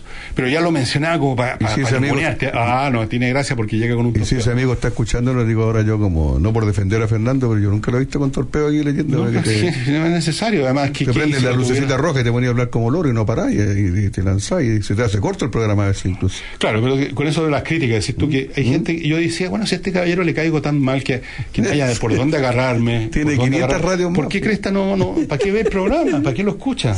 ¿No es cierto? Es una cosa muy loca. Y esa es la crítica que. Ah, pero no lo dice. Ah, pero memoria. usa, ah, pero usa torpeo, eh, se prepara Sí. toda la tarde, cree que estoy toda la tarde anterior. Y yo les dijera cómo preparo el programa, el programa lo preparo en el sentido que un minuto antes de entrar aquí digo a ver de qué voy a tocar, qué tema voy a tocar. Y hasta el último minuto. Y aquí el control sabe que llego así un poco en pelota. Y, y no hay ninguna gracia, pues si yo 68 años leyendo, entonces es cuestión de decir, a ver qué tema voy a tocar que más o menos conozco. Pero el punto es que te quieren por algún lado minimizar, ningunear. Entonces, si no es por aquí, es por acá. Ese el famoso sí, pero, oye, qué buena persona este. que- Sí, pero fíjate que yo le conocí una historia para que se vaya al tiro. Es lo que hablamos la otra vez, que fueron Alexis Sánchez. Sí, pero el hermano era mucho mejor. Era mucho mejor. Y la otra frasecita que, era muy bueno. La otra frasecita que me tiran algunos que es una es otro cliché, porque la gente funciona con cliché. Oye, este se cree intelectual, es un pseudo intelectual. ¿Qué quieren decir con pseudo intelectual? ¿Y en qué sentido yo podría sentirme intelectual o pseudo intelectual o no intelectual para nada? ¿Y ¿Qué quieren decir con eso? ¿Y quién es intelectual O entonces? sea, este, ¿qué, quién es, qué es lo que quieren decir? ¿Cuál es el intelectual de verdad y al lado Sí. del cual yo soy un pseudo intelectual? No, son tonteras, pero manifiestan una, un afán que yo lo encuentro increíble porque a mí, te digo, yo también tengo personas que no me gustan del mundo de la radio y la comunicación, pero simplemente no los veo como ni los escucho. Nadie me obliga a No voy a estar mandando, eh, dándome la lata a escribir un comentario. Oye, sí, pero. Sí, pero. Sí, pero, eh, sí. sí. bueno, sí. en fin, volvamos al tema que estábamos. La televisión, sí, pero. Bueno, y la televisión ser más críticos todavía, porque la televisión es Oh. un, un medio más masivo, más, más No, y se distorsiona todo. Entonces hay una cuestión además hoy en día como funcionan la- las barras bravas y, la- y la- Sí, y las parcialidades de más irracionales, emocionales y, y necias. Entonces todo lo interpretan de la manera que les parece. Lo hemos dicho otras veces, sí, esto en las Oh. redes sociales eh, le, abrí- le, le abriste una ventana a la gente anónima para que man- lance todos los dardos contra todo el mundo. Sí, pero- Y un resentimiento y una bronca Un con toda la gente que le va bien, no sé si es verdad. Bueno, eso es normal. Los resentidos pero- se resienten de que otro les fue bien cuando ellos eran mejores para la pelota. Eran mejores, nosotros, yo era mucho mejor. Yo conozco un gallo, que no voy a decir su nombre, que siempre mejor decía que que era, era el mejor escritor porque, Ah. porque creía que porque él mand- se carteaba mucho con algunos amigos y parece que los amigos le celebraban sus cartas. Entonces él pensaba que era, buen mejor escritor. que Mario Vargas Llosa o que Gabriel García Márquez. El único problema es que no había escrito nada. Pero él escribía cartas. fuera de eso era mejor escritor que todos los demás Pero de cartas. Así como no- ese del barrio que era mejor futbolista que Claro. Sa- que Sí. claro también pues, mejor- yo era mucho mejor que Zamorano lo que pasa Claro. es que yo no jugué fútbol No, no me dediqué. No me dediqué. No, me dediqué después, No me dediqué. en serio, ni contrario, no. todos son mejores que los demás pero no se dedican verdad, bueno tú sabes que los programas este que hacemos del tolerancia cero siempre llegan comentarios de gente que el único esfuerzo que ha hecho es estar echado en la cama mirando el programa y ellos creen que lo habrían hecho mucho mejor que uno siempre oye pero ustedes se farrearon al entrevistado como no le Ay, preguntaron un esto no le ¿alguien- preguntaron esto de acá ¿Alguien verá tolerancia cero sentado en el living el día domingo? Yo No, estamos no, todos creo. acostados ahora. No, están todos acostados. Lo único que están en pie son ustedes, creo. Lo único que estamos sentados. Oye, y, y ellos que todos creen que lo habrían hecho mucho mejor. Yo Claro. les digo siempre, ¿saben? Pucha, y, lugar, no, y no le preguntaron tal cosa, bien, en primer lugar le- cinco, no habrían podido ni hablar porque se habrían muerto de susto, estando ahí sentados enfrente a las cámaras y sabiendo que hay 100.000, 200.000 o 400.000 tipos, que algunos de ellos los odian a usted y que los van a escupir en la calle si los ven, y es una cosa súper pesada y súper dura, tú sabes cómo es.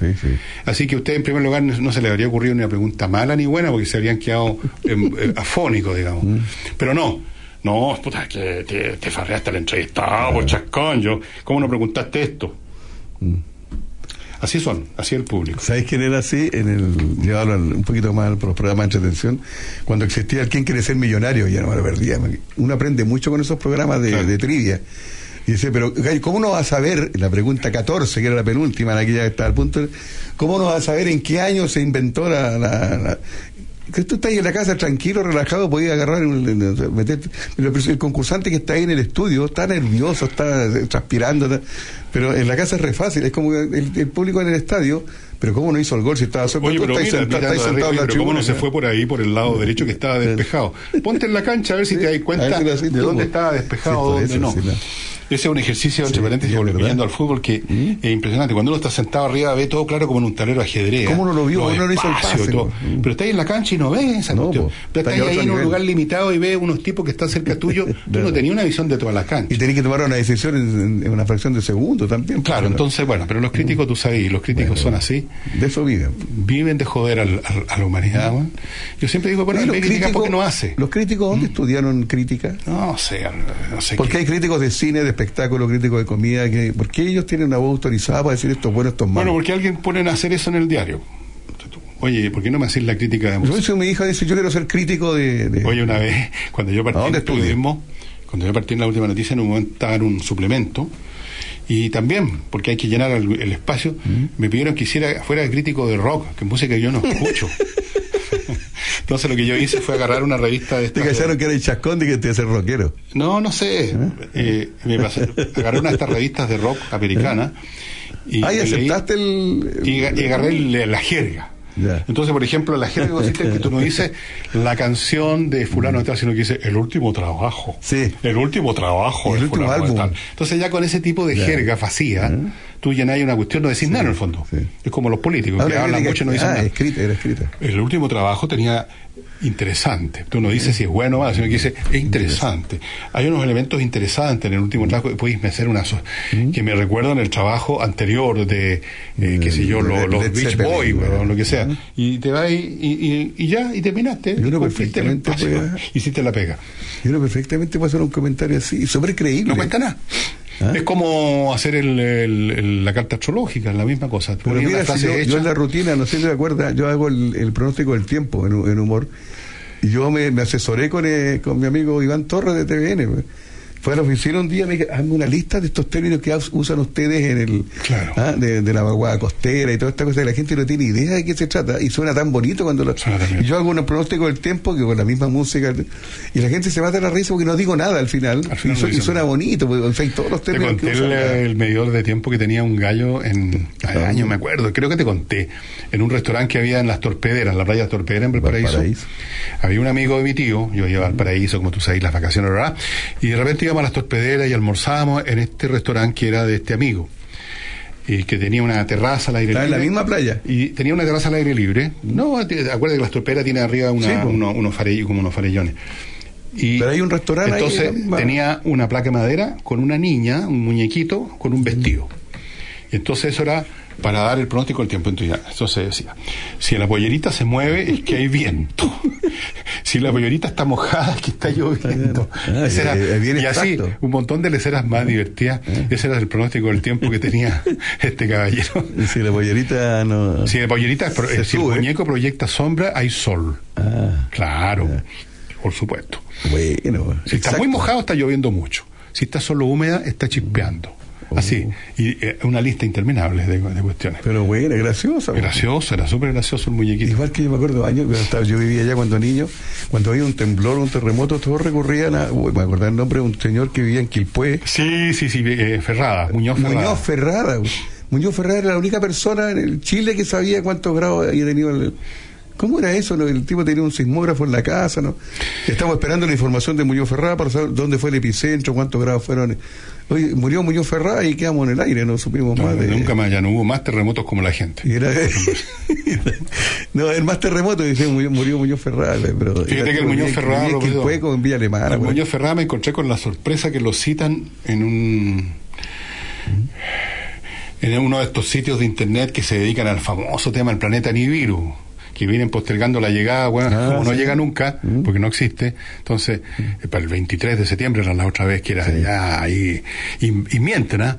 la NASA finalmente dice la verdad, cuando la NASA nunca dice ni una verdad, en primer lugar, serían los últimos que dijeran que venía un planeta cascando para la Tierra. Un planeta Entonces, nuevo. Un planeta entero, Nibiru. Entonces, en uno de esos vi que mencionaban y, y salió una- un registro de, de Muñoz Ferrada que lo consultaba un periodista colombiano, creo, eh, sobre el famoso planeta que él llamaba el planeta cometa, por la, por la trayectoria eh, eh, que tenía.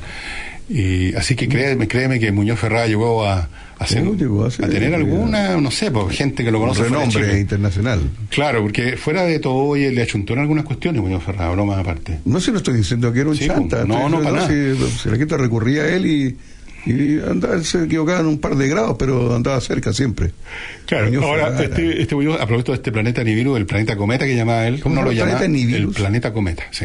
Él decía, no decía que iba a chocar con la Tierra ni nada, sino que, que en su trayectoria, su trayectoria regular, pero con- de muchos años, porque es una elíptica muy grande, muy grande, que te digo, da- termina la vuelta en miles de años, ¿no? En, en- en 365 días como la Tierra, que iba a producir eh, una serie de situaciones eh, muy traumáticas y catastróficas. ¿Quién inventó todo. eso? Porque tú dices que no existe ese planeta.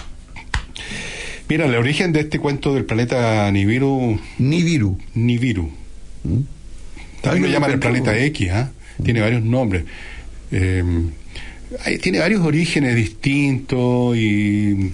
Pero algo de verdad tiene que haber, porque alguien vio. o sea, no, no, yo creo que de repente es, que es como preguntar qué hay de verdad en el mito de la Atlántida. Puede que haya una, un, un- un origen de verdad, pero esa verdad no tiene nada que ver con lo que ya es después del mito de la Atlántida. Lo mismo pasa con el planeta Nibiru. Ahora descubrieron recién, finalmente la NASA eh, verificó una investigación que habían hecho hace unos meses unos, unos científicos del Instituto Calif- de Tecnológico de California, en la Universidad de California, de que hay efectivamente, en el- pero más allá de Neptuno, muy lejos, un planeta más grande que la Tierra, varias veces más grande que la Tierra, eh, que no se había descubierto, porque los planetas como son opacos, es difícil descubrirlo, no se pueden ver, digamos. ¿Y cómo borraron a Plutón? ¿Te acuerdas que Plutón dijeron hace Sí, como porque cinco años que era muy chico, ¿no? Dijeron ya Plutón no es más Es- planeta, ya un eliminado. es un planetoide ahora. Y hay De- varios planetoides de más que la gente, la no tiene gente idea. Plutón porque hay, otros planetoides eh, con, con nombre y todo conocido, pero que la gente no tiene idea. La gente cree que están solamente estos eh, Neptuno, Saturno, Marte y que no hay nada más, pero en realidad cerca de, lo- de uno de los anillos de, de fragmentos que hay bien bien lejos ya del Sol, más allá de Neptuno creo, transneptuniano llaman, hay varios cuerpos celestes bastante grandecitos eh, que, que no son ya simplemente fragmentos de meteoro que estén circulando alrededor del Sol en una eh, trayectoria inmensa, sino que son ya entidades sólidas, planetas rocosos chiquititos. Con condominios. Bueno, eh, así Oye, que existiría un planeta grande en el borde del sistema solar, pero no, yo- tiene, no y yo- tiene nada que ver y con yo aprendiéndome en el colegio el sistema solar y los nueve planetas en el orden que correspondió. Ahora son ocho, ¿no? Y ahora son ocho, pero está más fácil ahora. Mercurio, Venus, Tierra, Marte, eh, oh. Neptuno, hasta ahí. Neptuno llegamos la- nomás. No, pues me saltó uno. Después de Neptuno Mercurio. Venus, Tierra, Marte, Júpiter, Saturno, Urano, y Neptuno. Ahí y llegamos. después pero llegaba Plutón, pero ahora Y ya no. Plutón ya está, no, estaba muy lejos, así que no, había- no llegaba nadie allá. No, ya no, No va nadie visita. ya, ya no va ¿Eh? nadie. Vamos una pausita. nosotros nos ¿qué le vamos a parece, Plutón, pero vamos a una pausa. Vamos a una pausa.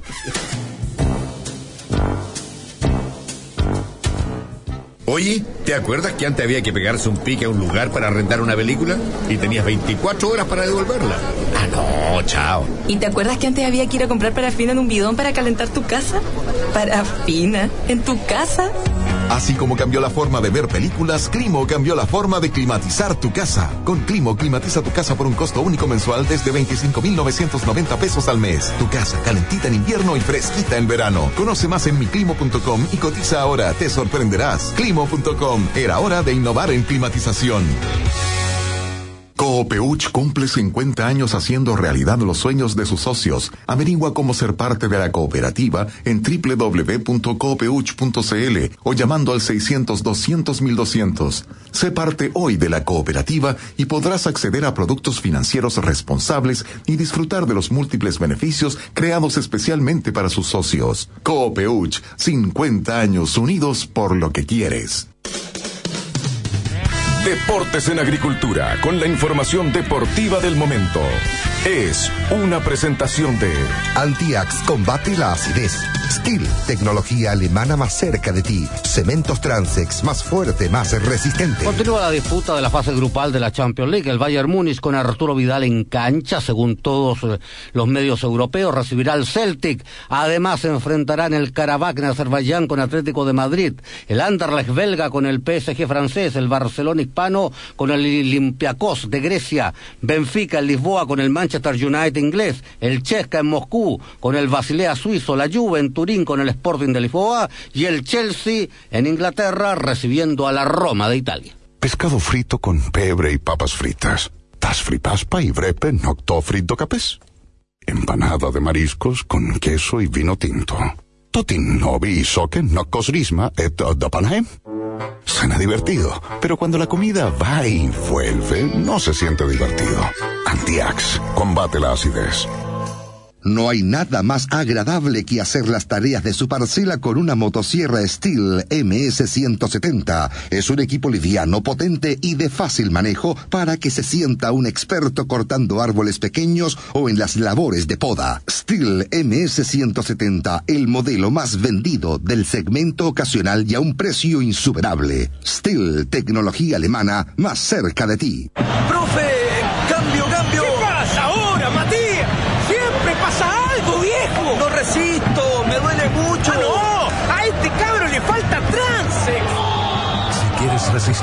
Quieres cementos Transex. Más fuerte, más resistente. Y ahora saco nuevo formato de 25 kilos. Para más información ingresa en www.empresastransex.cl. Pronto, otro contacto con la mejor y más completa información deportiva.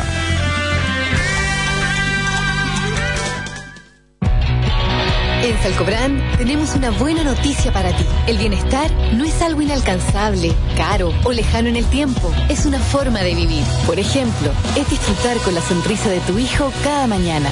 En Salcobrand eso es lo que más nos importa, porque tu bienestar no tiene que esperar. Salcobrand, tu bienestar es hoy. Es hora de El Consejo Inmobiliario, con ofertas y las mejores opciones para la compra de su propiedad.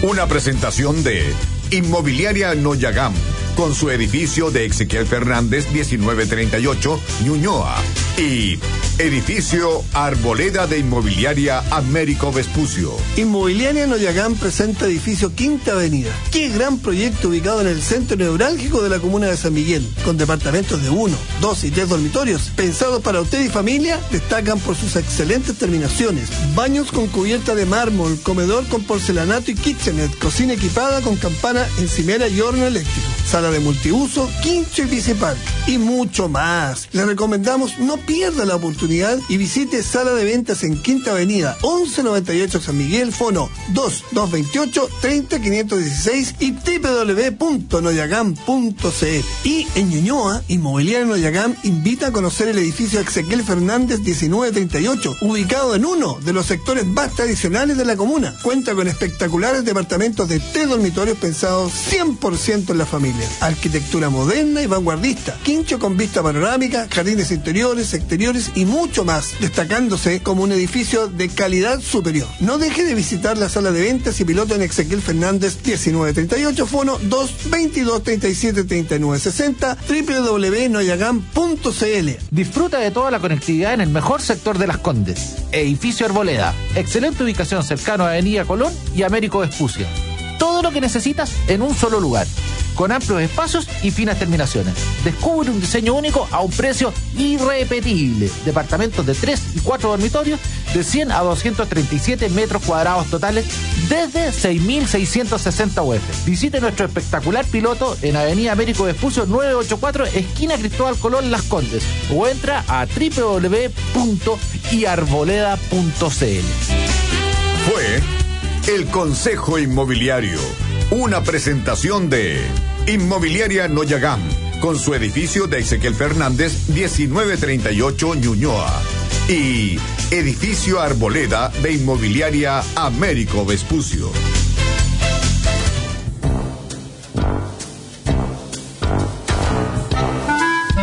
Estamos presentando por Agricultura Todas las noches son viernes. Un encuentro diferente con Fernando Villegas y Álvaro Salas.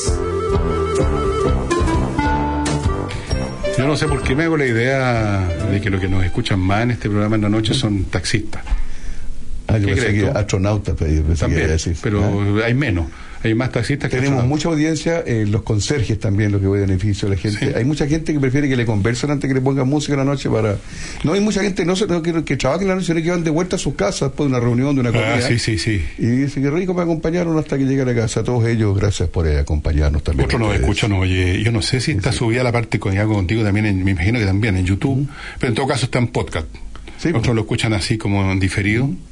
Bueno, todos lo Ah, escuchan sí, en diferido. mucha gente, ah, se preguntaron si lo podían escuchar gente que se queda dormida porque tiene que trabajar temprano. Eh, ¿A dónde nos pueden escuchar durante el día? O sea, que creen que este programa es un anestésico. Es una- no, gente que se cuesta se levanta muy temprano y a las 11 de la noche ya están rajas, como dicen los los lolos. Pero nosotros, mira, sacrificándonos a esta hora, de aquí nos vamos tardísimo, no, estamos grabados unas horitas antes nomás. Oye, no quería mencionar este tema, pero todavía no, no se pronuncia ningún restauranero, ¿eh? No hemos traído hace tiempo un, un- un invitado de... Que nos traiga un botellón. Un botellón, una buena cosita. No, pero los restaurantes... Tenemos un almuerzo pendiente, si me acuerdo yo, que quedó con el equipo. Sí, hay que hacerlo antes que termine el año. Sí, Pero los el- restauranteros no saben que estamos grabados y estamos al mediodía, por eso no nos invitan a almorzar. Pero por último pagamos la cuenta, pero ofrezcan no. Entonces no nos están invitando. No, ¿sabéis qué más? Yo quiero que no me inviten. Te lo ¿No? digo no, no, no, quiero regalo, de ninguna clase. Que, que hay, que hay, creen que, Que hay com- comprometido. Que hay comprometido, incluso ellos se jactan a veces algunos, oye, te digo, ah, yo, porque aceptaste una invitación ya te creen que eres corrupto. Oye, te, ay, no, el otro lo invita a almorzar y pidió dos pilsen en Oye, los de una. políticos tienen su programa, no pueden recibir regalo y obsequio. Y, Ah, claro, pues si tienen comprado una, no sé, tan empresa, la fábrica. y de verdad que. Y se nos vienen. Bueno, este programa no es político, pero se nos viene una, una semana entretenida para la gente que le gusta el cagüeneo político. ¿eh? Ah, ya, no, ya no me entretiene para nada todo este asunto. Ya, no, no, no, yo ya no. pero, no cualquiera diría que te, pero cualquiera te diría que te gusta el tema. No, no me gusta. ¿No? La verdad es que no me gusta, es mi trabajo nomás. No me gusta porque es muy desagradable en lo personal, te ganas muchos enemigos y los enemigos son más activos que los amigos. Los pues, amigos no, dicen, ah, los enemigos son los que te insultan, que te, te tiran la camioneta encima. Por ejemplo, hay un huevón, que no sé quién será, que algún día lo voy a descubrir porque puse una cámara, que pasa, no sé en qué momento, en la mañana o en la noche, Por tu casa. y frente por la calle donde está mi casa y arroja el contenido del cenicero su auto en mi jardín de, de la calle. Entonces yo encuentro en la mañana 10, 20, 30 puchos ahí que los saco con mi manguera y los tiro por otro lado. Y está claro que lo hace con mala onda, que es un tipo que me detesta, que sabe que vivo ahí, sí que debe ser alguien del barrio. Entonces, déjalo, no encuentra nada mejor que tirar arriba el pasto, no en la cuneta, arriba. Se molesta en tirar la... No hagas nada, porque si se fuma esa cantidad de cigarros diarios se va a morir de cáncer. Así No, que- si ya leí una, tengo una, una señora que de repente trabaja en mi casa, en la Laurita, que sabe unos machitunes y unas cosas mágicas espantosas y que funcionan. Le dije yo, haga algo para que esto le revierta a este huevón que me está tirando. Porque yo me acordé, mi, mi abuelita hablaba de lo que llamaba el tabacazo. El tabacazo cuando te querían joder con algún, eh, te- algo con el tabaco, te echaban tabaco, e- era el tabacazo. Con el filtro del cigarrillo algo así. entonces, este gallo me debe querer joder, me quiere que me vaya mal, quiere que me enferme, quiere que me muera, quiere que se me seque el jardín, quiere alguna cosa maligna. Entonces, mi Laurita dio vuelta a la cosa y todo lo que está haciendo contra mí le va a caer como un boomerang en la cabeza. Mira tú como uno termina cayendo en la magia. ¿eh? Pero en todo caso, el ¿eh? tipo es un imbécil, porque si me tiene tanto odio, podría ser ¿Por qué no da la cara, po? ¿Por qué no da la cara? Lo que después lo que le quede de cara. Sí, pues. Claro, eso, es lo que va a pasar. Con hijos Pero no, tiran el de este, se escondía, ¿eh? tiran la cuestión y se van felices. Oye, me jodí al Villegas, le tiré los Mm. cigarrillos y lo hace todos los días. Todos los días. Pero vaya, porque, sí, sí, lo vaya a grabar. Yo lo tengo una cámara, así que de repente voy a, voy a cachar, voy a cachar la patente, lo voy a ubicar y lo voy a hacer zumbar. Así es que eso es lo que va a suceder. Regalan un cartón de cigarrillo. No es el primero que me he zumbado después de que lo he traqueado. Si creen que se pasan colado, no, no pasan colado. Bueno, ya nunca más te hago esa broma, si era yo. claro. Yo, porque más fuma. Oye, no, El más fumador de todo. Si tú no fumáis tampoco. No.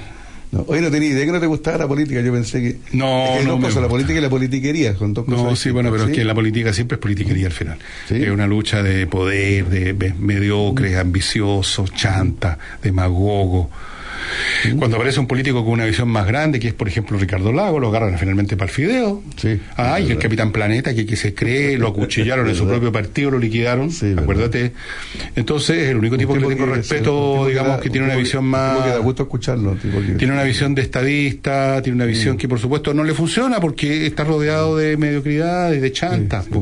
Eh, de, de gallos que, mira, todos sus proyectos grandes, el metro, toda la cuestión, eh, no el metro, el, el tren al sur, se, ro- se robaron hasta las ruedas de las locomotoras los gallos, pues, bueno, eh, las estaciones se las vandalizaron, o sea, de repente hay cosas que en un país como este no se pueden hacer. Entonces le queda grande el agua a Chile, ¿sabes? yo creo que le queda grande. Este es un país todavía muy bárano, muy salvaje, estaba estaba el tipo de tenemos los políticos que se merecen. Así como esta señora dijo que teníamos la televisión que el país se merece tenemos los políticos que el país se merece Oye, cuatro años muy cortos, si tú, para un gobierno, para solucionar problemas. Para, de repente me parece que es muy largo. Son tan malos todos que ojalá se fueran en una semana. Por lo menos nos daríamos el gusto de ir haciéndonos la esperanza que el que viene, toda la semana, como quien compra el loto, que toda la semana vamos a sacarnos gordo con otro gallo un poquito más listo. Bueno, hay que ir a votar nomás. No, yo que ir a votar, porque ya, francamente, este, no vota tema nadie, de elegir lo, lo menos malo, lo que hay, elegir lo que nos parece un poco más decente, que por supuesto no voy a decir por quién, pero aunque todos saben perfectamente que por quién no voy a votar y por lo tanto por default saben por quién voy a votar. Cada cual vota por quien quiera y... Yo le quiero votar al paraíso, estoy inscrito allá. ¿Sí? Sí. Voy a votar por un. Y además para diputado por un amigo mío que está allá. No lo voy a nombrar sí para no hacerle propaganda. Pero tengo un amigo que to- totalmente ajeno a la política. Soy amigo Ah, de él por propaganda, pues, ¿cuál es razones. Y si él Ah, es camionero. Y si él eh, ¿Y quién- se, presenta por primera vez ¿Cómo se diputado, llama? Ejido, José Ejido. José Ejido, ¿de qué Ah. partido es? Eh, no sé, pero pero es camionero, así que no creo que sea de izquierda. Creo yo. Ah, no sé. Pero voto por él porque lo conozco a- por otras razones y somos amigos amigos y se presenta por primera Ah, vez en no, mundo razón. político. Eh, voy a apoyar, po. Está bien. Y me sirve un fin de semana a mi región también. Y, Y por supuesto te pagó bonito. un grueso, una gruesa suma de dinero. Van a decir, mira, después que dijiste con los mal pensados que hay en Chile, oye, supiste, a Álvaro Salas lo, lo sobornó el, el Pero te digo honestamente que del partido que sea, voto igual por él porque es mi amigo. Lo mismo que el lado que sea. Yo creo que gane. Pero.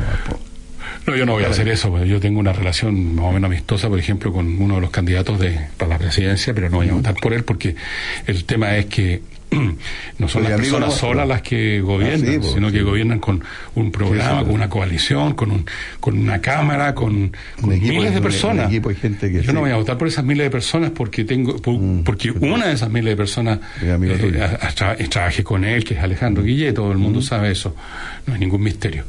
No voy a Ah. votar por él porque me gusta mucho, encuentro un tipo habiloso, culto, simpático, muy agradable, pero no creo en lo que está haciendo como político y mucho menos en lo que está haciendo la coalición que lo apoya. Entonces, no, no más. po. Ahí yo creo que hay, hay que desprenderse del tema de la amistad porque, francamente, en el caso tuyo no, porque finalmente, ¿qué tanto daño puede hacer eh, tu amigo en el... en- No, sé. él no, no, no dije por quién voy a votar para presidente, pero sí voy a votar por él para diputado. A eso voy a la, a la quinta región. Oye, en los viejos tiempos, y ni siquiera tan viejo, mi mamá me contaba que su padre, o sea, mi abuelo Pedro de Ruiz, que tenía, era un empresario del, creo que, eh, ¿cómo se llama este, este tipo de negocio que uno lo ve todavía en Valparaíso, en algunas partes de frutos del país? Frutos del país. sí. O sea que de algún modo tenía, estaba vinculado con, el, eh, con traer frutos y cosas a, la, a los locales donde se vende en Valparaíso. Y me contaba que cuando venía una elección, tocaban el timbre y aparecían, ponte tú, 10, 15, 20 tipos frente a la puerta, que eran gente que trabajaba en los distintos comer- mercados de Valparaíso, en los carreteles, cuestiones. Y le decían. Don Pedro, le decían, ¿por quién votamos?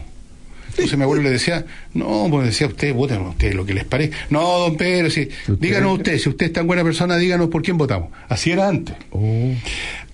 Así Pero ya no es, pues entonces estos Así políticos, estos políticos que hablan de la libertad de acción como Sí. si ellos fueran los que van a determinar si, si tú tenés Sí, libertad para votar porque se te da la gana. Oiga, por favor, eh, señores dirigentes del partido X, ¿por qué no me da libertad de acción? ¿Creen que está en eso el A mí público? me rezan los discursos de muchos políticos cuando dicen, es que lo que la gente pide, lo que el pueblo, ¿y cómo sabe lo que la gente quiere? No tienen idea, pues, pues, ¿quién, quién lo autorizó para decir yo, yo sé lo que quiere la gente? Él sabe pues, lo que él quiere, que es sí, pedirle a la gente él- que vote por él nomás, pues eso es todo. La gente que está al lado de él nomás, pero no es que no es que sea la opinión generalizada. En fin, es un este que- programa no es político, así que usted, señor, que nos está escuchando, vote por quien quiera. ¿Ya?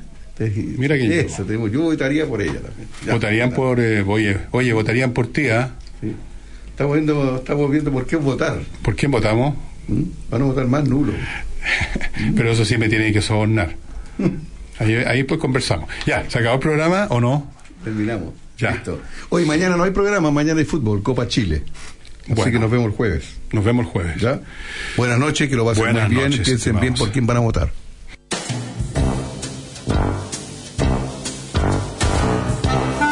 En agricultura fue Todas las noches son viernes con Fernando Villegas y Álvaro Salas. Una presentación de Climo, la forma inteligente de climatizar los espacios. Y Agencias Briner, corredores de seguro.